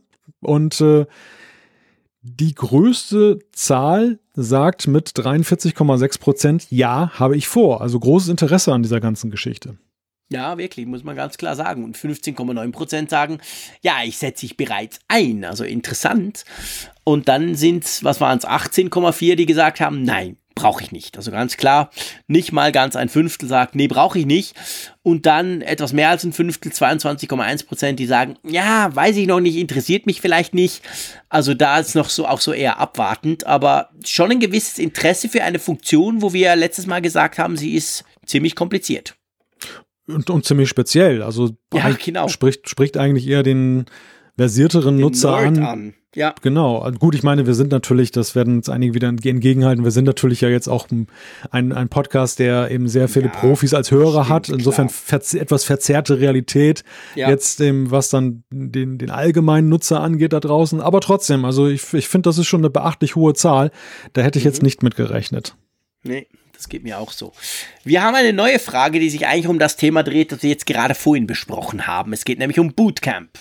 Genau, wir wollen einfach mal wissen, ob ihr Bootcamp auf eurem Mac einsetzt äh, oder ob ihr es plant, aber ich glaube, ja, planen ist wahrscheinlich eher die unwahrscheinliche Variante. Also ob ihr es genau. schlichtweg nutzt. Genau, ja, da gibt es nämlich eine Möglichkeit. Ja, nutze ich, also benutzt du Bootcamp auf deinem Mac, ist die Frage. Da kann man sagen, ja, nutze ich, oder man kann sagen, nein, nutze ich nicht. Oder dann auch, ich besitze keinen Mac, weil ihr wisst ja, man kann ja ähm, bei unserer Umfrage nur mitmachen mit der Funkgeräte-App. Das ist der App zum Apfelfunk, die es ja für iOS gibt, aber auch neuerdings seit Frankfurt, seit dem Sommer gibt es die ja auch für Android. Und damit könnt ihr dann entsprechend mitmachen und äh, abstimmen bin ich ganz gespannt, werden wir nächste Woche dann auflösen in unserer Folge, die wir gleichzeitig auch als Livestream übertragen. Komm, lass uns noch äh, ein oder zwei Feedbacks reinnehmen. Einverstanden? Ja, sehr gerne. Fangen wir an mit dem Felix. Er hat nämlich geschrieben äh, zu unserer Keynote-Sendung, zu unserer ganz langen, die wir rund um die Keynote produziert haben. Er hat geschrieben, in eurer Keynote-Sendung hattet ihr es auch von den Watch-Armbändern und der Kompatibilität untereinander, das ist gerade wieder ein Thema. Ihr meintet, dass die in Anführungszeichen alten Armbänder an der neuen Series 4 links und rechts eine Lücke frei lassen. Ich habe gerade mal im Store geschaut und dort werden die Armbänder als kompatibel zu allen Watch-Modellen angeboten und auf dem Produktfoto wird eine Series 4 angezeigt, bei der die Bänder mit dem Gehäuse abschließen. Das würde ja heißen, dass die Bänder mit einer Series 3 Watch an der Seite überstehen. Das kann ja nicht sein, oder was meint ihr? Ist es vielleicht nicht eher so, dass das Gehäuse der Watch gleich blieb, außer die Dicke und die geänderten Größenangaben nur den geänderten Displaygrößen entsprechen? Ja, das kann, das ist jetzt noch eine, ein Feedback unmittelbar nach unserer Folge. Das können wir inzwischen ganz gut aufklären, oder? Ja, das war vielleicht auch ein bisschen missverständlich, weil so ein mhm. Thema immer schwer in Worte zu fassen ist, was eigentlich ein visuelles ist. Also es ging eigentlich um die, ja. um das Thema, hm, wie sieht es denn aus, die Frage, große Watch mit kleinen Armbändern. Und da habe ich, glaube ich, gesagt, dass es ja sowieso so ist, dass der Gehäusekörper jetzt nicht eins zu eins bündig ist mit dem Band. Ich meinte jetzt aber das Band im Schnitt. Also nicht, natürlich das Anschlussteil, was man dran macht an der Seite, das ist ja immer bündig. Denn wenn, wenn es kompatibel ist und passen muss, dann muss es ja genau hinhauen, links und rechts, dass da keine Lücke ist. Die Lücke entsteht, also in Anführungszeichen, die Lücke ist, das Band ist ja schmaler als der Gehäusekörper. Das war vorher schon so, das ist jetzt genauso. Ja. Und dadurch entsteht jetzt nicht irgendwie der Eindruck, dass das Band jetzt irgendwie ja komisch aussieht. Nein, es passt perfekt. Also es ist genau der Punkt. Die Uhr wurde einfach so designt, dass diese Bänder gut passen, dass es aber auch nicht komisch aussieht. Man hat auch nicht das Gefühl, ah, das ist ja viel zu klein, das, die Uhr ist viel zu dick für das Band, sondern da hat Apple wirklich, das ist, ja, da haben sie wirklich sehr viel Zeit wahrscheinlich auch drauf investiert, um das machen zu können, dass die Uhr größer wird. Und sie ist größer. Also die Uhr selber ist größer. Es ist nicht so, dass nur das Display größer wurde. Die Uhr selber, der Körper der Uhr ist ein bisschen größer als bei den vorherigen und trotzdem passen die die Bänder hin und her, also sowohl die neuen wie auch die in Anführungszeichen alten. Da brauchst du dir überhaupt keine Sorgen zu machen. Da bin ich auch froh. Also aktuell habe ich gerade das Lederarmband von Apple an meiner ähm, Series 4 Watch dran. Und das äh, Lederarmband hatte ich eben letztes Jahr schon gekauft an meiner Dreier und das passt perfekt. Magst du noch den Heiko machen? Ja, ich mag noch den Heiko machen und ich verrate jetzt auch nicht, dass ich auch gerade ein Lederloop-Band um den Arm habe. Ach komm, echt? Nee, ja. Moment, was heißt Lederloop? Also Loop? Ja, es gibt doch so ein, das ist das neu hier? Warte mal. Genau, Lederloop, genau. Lederarmband mit Schlaufe, Magnetverschluss. Hm, ja, ich, ja, jetzt habe ich auch, genau. Ach, das ist ja also bitte langsam gefährlich. Welch, welche Farbe hast du? Blau. Aber nicht Cape Cod Blue, ne? Boah, keine Ahnung, blau. Ich habe das vor einem Jahr gekauft. Kein, ja, dann so, ein, so ein, Hell, äh, wie sieht das aus? So, hellblau, himmelblau, so ungefähr so? Ja, ein bisschen dunkler. So wie wenn du deinen Mac anhast, hast du ja das Mac App Store Logo. So das Blau wie von diesem Mac App Store Logo ungefähr. Ja. Plus, minus. Ich werde dir gleich mal ein Bild drüber schicken und dann gleichen wir mal ab. Okay, dann gleichen wir mal ab. Das machen wir. Das, guter, guter Plan. Das ist mir sehr unheimlich, was hier gerade passiert. Aber kommen wir jetzt mal zum Feedback. Ja, kommen wir zum nimm Feedback. Noch, nimm, noch, äh, nimm noch den einen rein. Genau, das ist äh, von Heiko. Er hat geschrieben, ich, es geht darum, er hat eine Beratung gemacht für seine Eltern, was die Frage angeht des iPhones. Und äh, er befürchtet halt, dass er irgendwie da eine schlechte Beratung abgegeben hat. Und er schreibt, ich habe ein iPhone 6 mit 16 Gigabyte empfohlen und bin davon ausgegangen, wenn man eine iCloud einrichtet, erweitert sich quasi der Speicher vom Telefon. Ist es jetzt richtig, dass das iPhone nur gesicht gesichert wird und kein zusätzlicher Speicher entsteht, wäre also ein Google Drive oder Microsoft Cloud Dienst eine bessere Variante, um mehr Speicher auf dem iPhone zu erhalten. Mein Vater löscht natürlich regelmäßig vom Handy Fotos und somit hat er diese wahrscheinlich auch nicht mehr in der iCloud gesichert, richtig? Und dann hat er noch eine zweite Frage, die lautet, gibt es eine App, mit der man Kindern Zeiten auf dem iPhone oder Android einstellen kann? Kann vielleicht sogar Jump, Jump, weiß nicht, wie spricht man das aus, weißt du das? Jump, Nutzungszeiten einstellen, keine Ahnung, ja. was, was, was er damit genau meint. Okay. Ähm, lass uns, komm, die zweite Frage beantworten. Zuerst, die ist ganz einfach, nennt sich iOS 12. ja, genau, richtig. Mach mal ein Update, da ja. hast du genau diese Möglichkeiten, wenn du quasi die Familienfreigabe aktiviert hast und deine Kinder, so einen Account als Kind quasi angelegt hast, ein iCloud-Account und dann kannst du genau das tun. Du kannst appmäßig, kannst sagen, Spiele nur eine halbe Stunde. Haben wir im letzten Apfelfunk besprochen, also vielleicht hast du es da ja schon gehört. Ähm, und sonst kannst du das gerne nochmal reinhören. In der Folge 135 haben wir genau über das gesprochen, wie ich das zu Hause mache. Ich mache das nämlich so. Und das kann man jetzt mit iOS 12 tun. Das andere Thema ist, erlaube mir das zu sagen, fast spannender und vor allem ein Thema, was ich extrem spannend insofern finde, weil es nämlich schon in meinen Augen ein Problem aufdeckt. Und zwar dieses Speicher erweitern, iCloud. Hm. Macht es ja eigentlich nicht, oder? Nein. Nein, tut es nicht, ganz und gar nicht. Muss man ganz klar sagen, oder? Ja, das ist, das ist ein, ein verbreitete, ein ja durchaus verbreiteter Irrtum, dass, dass eben das wie ja. eine zusätzliche Speicherkarte wirkt, dass man eben dann den Speicher aufrüsten kann, indem das halt ausgelagert wird, nach dem Motto, naja, man ist ja ständig vernetzt und dann wird es halt unter aus der Cloud geladen. Es, es, es trifft lediglich zu, sage ich mal, ja, wenn man jetzt Dropbox nimmt oder eben Google Drive, wenn man da Sachen rein speichert, dass die dann ja tatsächlich in der Cloud liegen. Also das mhm. bestimmte Daten. Aber bei der iCloud ist es per se eigentlich ja so, dass das immer eine Spiegelung ist dessen, was auf dem Gerät ist. Genau. Und es gibt noch einen anderen Punkt und das ist ein Punkt, der mich nervt. Außer du sagst jetzt, es gibt eine Lösung, dann fände ich wow. Und zwar ganz einfach. Mit der iCloud hast du ja, wenn du willst, hast du ja, wenn du genug Speicher hast, deine Fotos auch drin. Okay? Du hast ja die iCloud Fotomediathek oder irgend sowas. Du ja. kannst ja deine Fotos da auch reinspeichern. Was mich immer verwirrt, wenn du zum Beispiel Backups zurückspielst von früher und da hat's ganz viele Fotos drin, da kommen die natürlich mit, die werden dann abgeglichen, der merkt dann, nö, schon in iCloud ist alles okay. Was man aber meines Wissens nicht hat und nicht kann, bei Google Fotos. Ich weiß, ich bringe immer wieder Google Fotos, aber es ist halt einfach geil. Da gibt's einen Knopf, da kann ich sagen, lokal, also auf dem Handy Speicher freimachen. Kann ich zum Beispiel sagen, hey, die 5000 Fotos, die ich jetzt mit meinem neuen iPhone geschossen habe, lösch die auf meinem iPhone weil ich habe sie ja in der Cloud. Dann macht er genau das. Er guckt, was ist alles in der Cloud. Wenn es nicht drin ist, boost, äh, lädt das hoch und dann kannst du lokal löschen. Da hast du plötzlich wieder ganz viel Speicher frei. Genau das kann man mit der Fotos-App aber nicht machen. Wenn ich da ein Foto lösche mit der Fotos-App von Apple, dann löscht er das auch in der iCloud. Hm. Also in meiner iCloud-Fotomediathek. Nach 30 Tagen ist es weg. Das finde ich einen totalen Schwachsinn. Ja, du hast ja, glaube ich, die Möglichkeit zu sagen, er soll es in, auf dem Gerät nur in kleinerer Größe speichern und das Original in der iCloud, sodass du dann zumindest die Größe ja, veränderst. Das, klar, das kann man machen. Das, das, Aber das Problem ist, ja. Das geht ja nur, also quasi für die, die schon in der iCloud drin sind und nicht auf dem Gerät. Und wenn ich dann eine anklicke, dann hast du so eine kleine und dann hm. lädt er das schnell runter. Aber ich glaube eben, was nicht geht, ist, wenn du jetzt quasi so ein iPhone hast, das ganz wenig Speicher hast und du gehst raus und machst ganz viele Fotos, dann ist der Speicher plötzlich voll. Und diese neu geschossenen Fotos auf dem iPhone, die dir deinen Speicher füllen, die dann in der Cloud synchronisiert werden, die müssten ja irgendwie mal vom iPhone gelöscht werden. Mhm. Das Problem ist, ich habe das auch schon mal mit Apple besprochen, das ist jetzt aber auch schon, glaube ich, fast zwei Jahre her, aber da hieß es, ja, das macht Apple dynamisch, wir machen das selber, wir merken, wenn dein iPhone voll wird und fangen da an und so.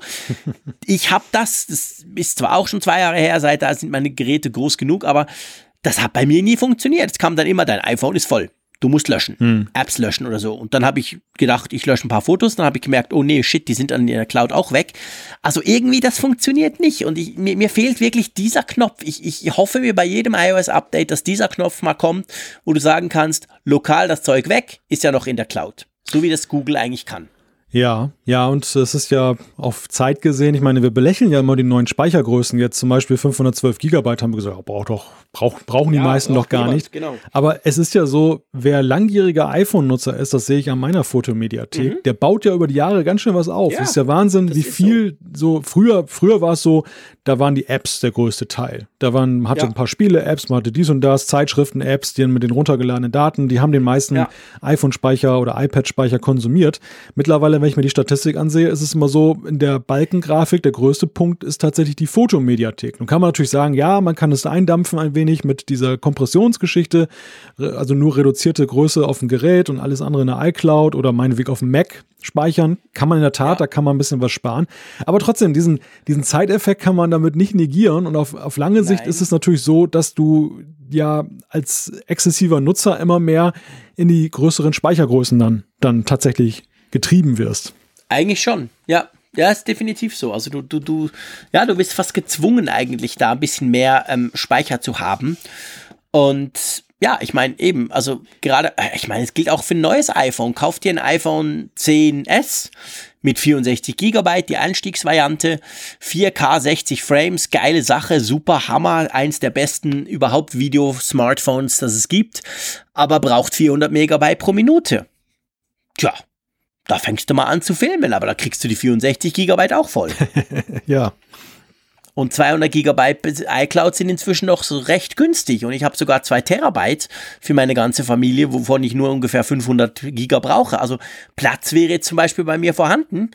Aber das ist schon platztechnisch, also irgendwie, da bin ich noch nicht so ganz zufrieden. Ja, aber was, was Heikos Frage schön gezeigt hat, ist, dass eben doch durchaus auch häufig mal diese Speicherplatzfrage beim Kauf unterschätzt wird von Käufern. Also das, ja. für mich ist es immer eine naja, mittlerweile zu, oder zu der Zeit nicht, weil die Speicherklassen relativ gut sind, wie ich finde momentan. Aber es gab mal Zeiten, da war das für mich tatsächlich eine der kniffligsten Fragen, fast noch komplizierter als die Farbenfrage wel Ja, welch, welche Speicherplatzgröße für mich dann die beste Absolut. ist. Weil ich natürlich jetzt auch nicht in, in Geld schwimme und sage, ist mir egal, ich kaufe einfach die größte, sondern auch schon abwäge, ich will natürlich nicht unnötig Geld ausgeben. Und andererseits will ich aber auch nicht dann dieses Gefühl haben, dass es unter den Armen kneift, weil dann ich relativ schnell diese Warnmeldung bekomme. Und ich glaube, da gibt es viele, die rennen los und sagen, ach, ich brauche doch sowieso nicht viel. Nimm 16 Gigabyte oder heute 64 Gigabyte. Und äh, ja, man sollte sich das wirklich gut überlegen. Was ist man für ein Nutzer und was kommt da zusammen? Ja, ganz genau, sollte man nicht unterschätzen. Gut, unterschätzt haben wir die Länge dieses Apfelfunks, würde ich mal sagen, lieber Malte. Ja, das stimmt. wir sind da schon, ja, pff, wir sind relativ weit. Ähm, drum schlage ich doch einfach vor, ähm, wir beenden diese Folge, wenn das für dich okay ist. Und ähm, ich sage wie immer herzlichen Dank. Herzlichen Dank vor allem euch, liebe Hörerinnen und Hörer, dass ihr so lange durchgehalten habt. Das freut uns riesig. Es freut uns auch, dass ihr uns immer wieder mit Feedback unterstützt, mit Fragen, aber auch oft mit, mit ganz spannenden Inhalten, die wir dann auch in die Sendung wieder aufnehmen können oder wo, wo wir dann wieder weiter mehr draus lernen. Von dem her gesehen, ich freue mich jetzt schon auf die nächste Folge, das ist ganz klar. Wir werden weiter unsere Gadgets testen, euch vielleicht das eine oder andere noch berichten können. Und auch sonst gibt es ja immer im Apple-Universum spannende Themen. Drum sage ich wie immer Tschüss aus Bern. Ja, wer sich jetzt noch erinnern kann, was ich vor über zwei Stunden gesagt habe, es gab ja diese kleine Parfum-Geschichte da, Anekdote. Und um bei der zu bleiben, die Sendung war wie immer Dufte. Bis zum nächsten Mal. Immer auf Empfang mit Funkgerät, der App zum Apfelfunk. Alle Podcast-Folgen zum Nachhören, alle Apple News zum Nachlesen. Werde Teil der Community in der Hörerkarte. Mach mit bei der Umfrage. Auf Wunsch Push-Meldungen inklusive. Lade dir jetzt Funkgerät für iOS und Android kostenlos im App Store und bei Google Play.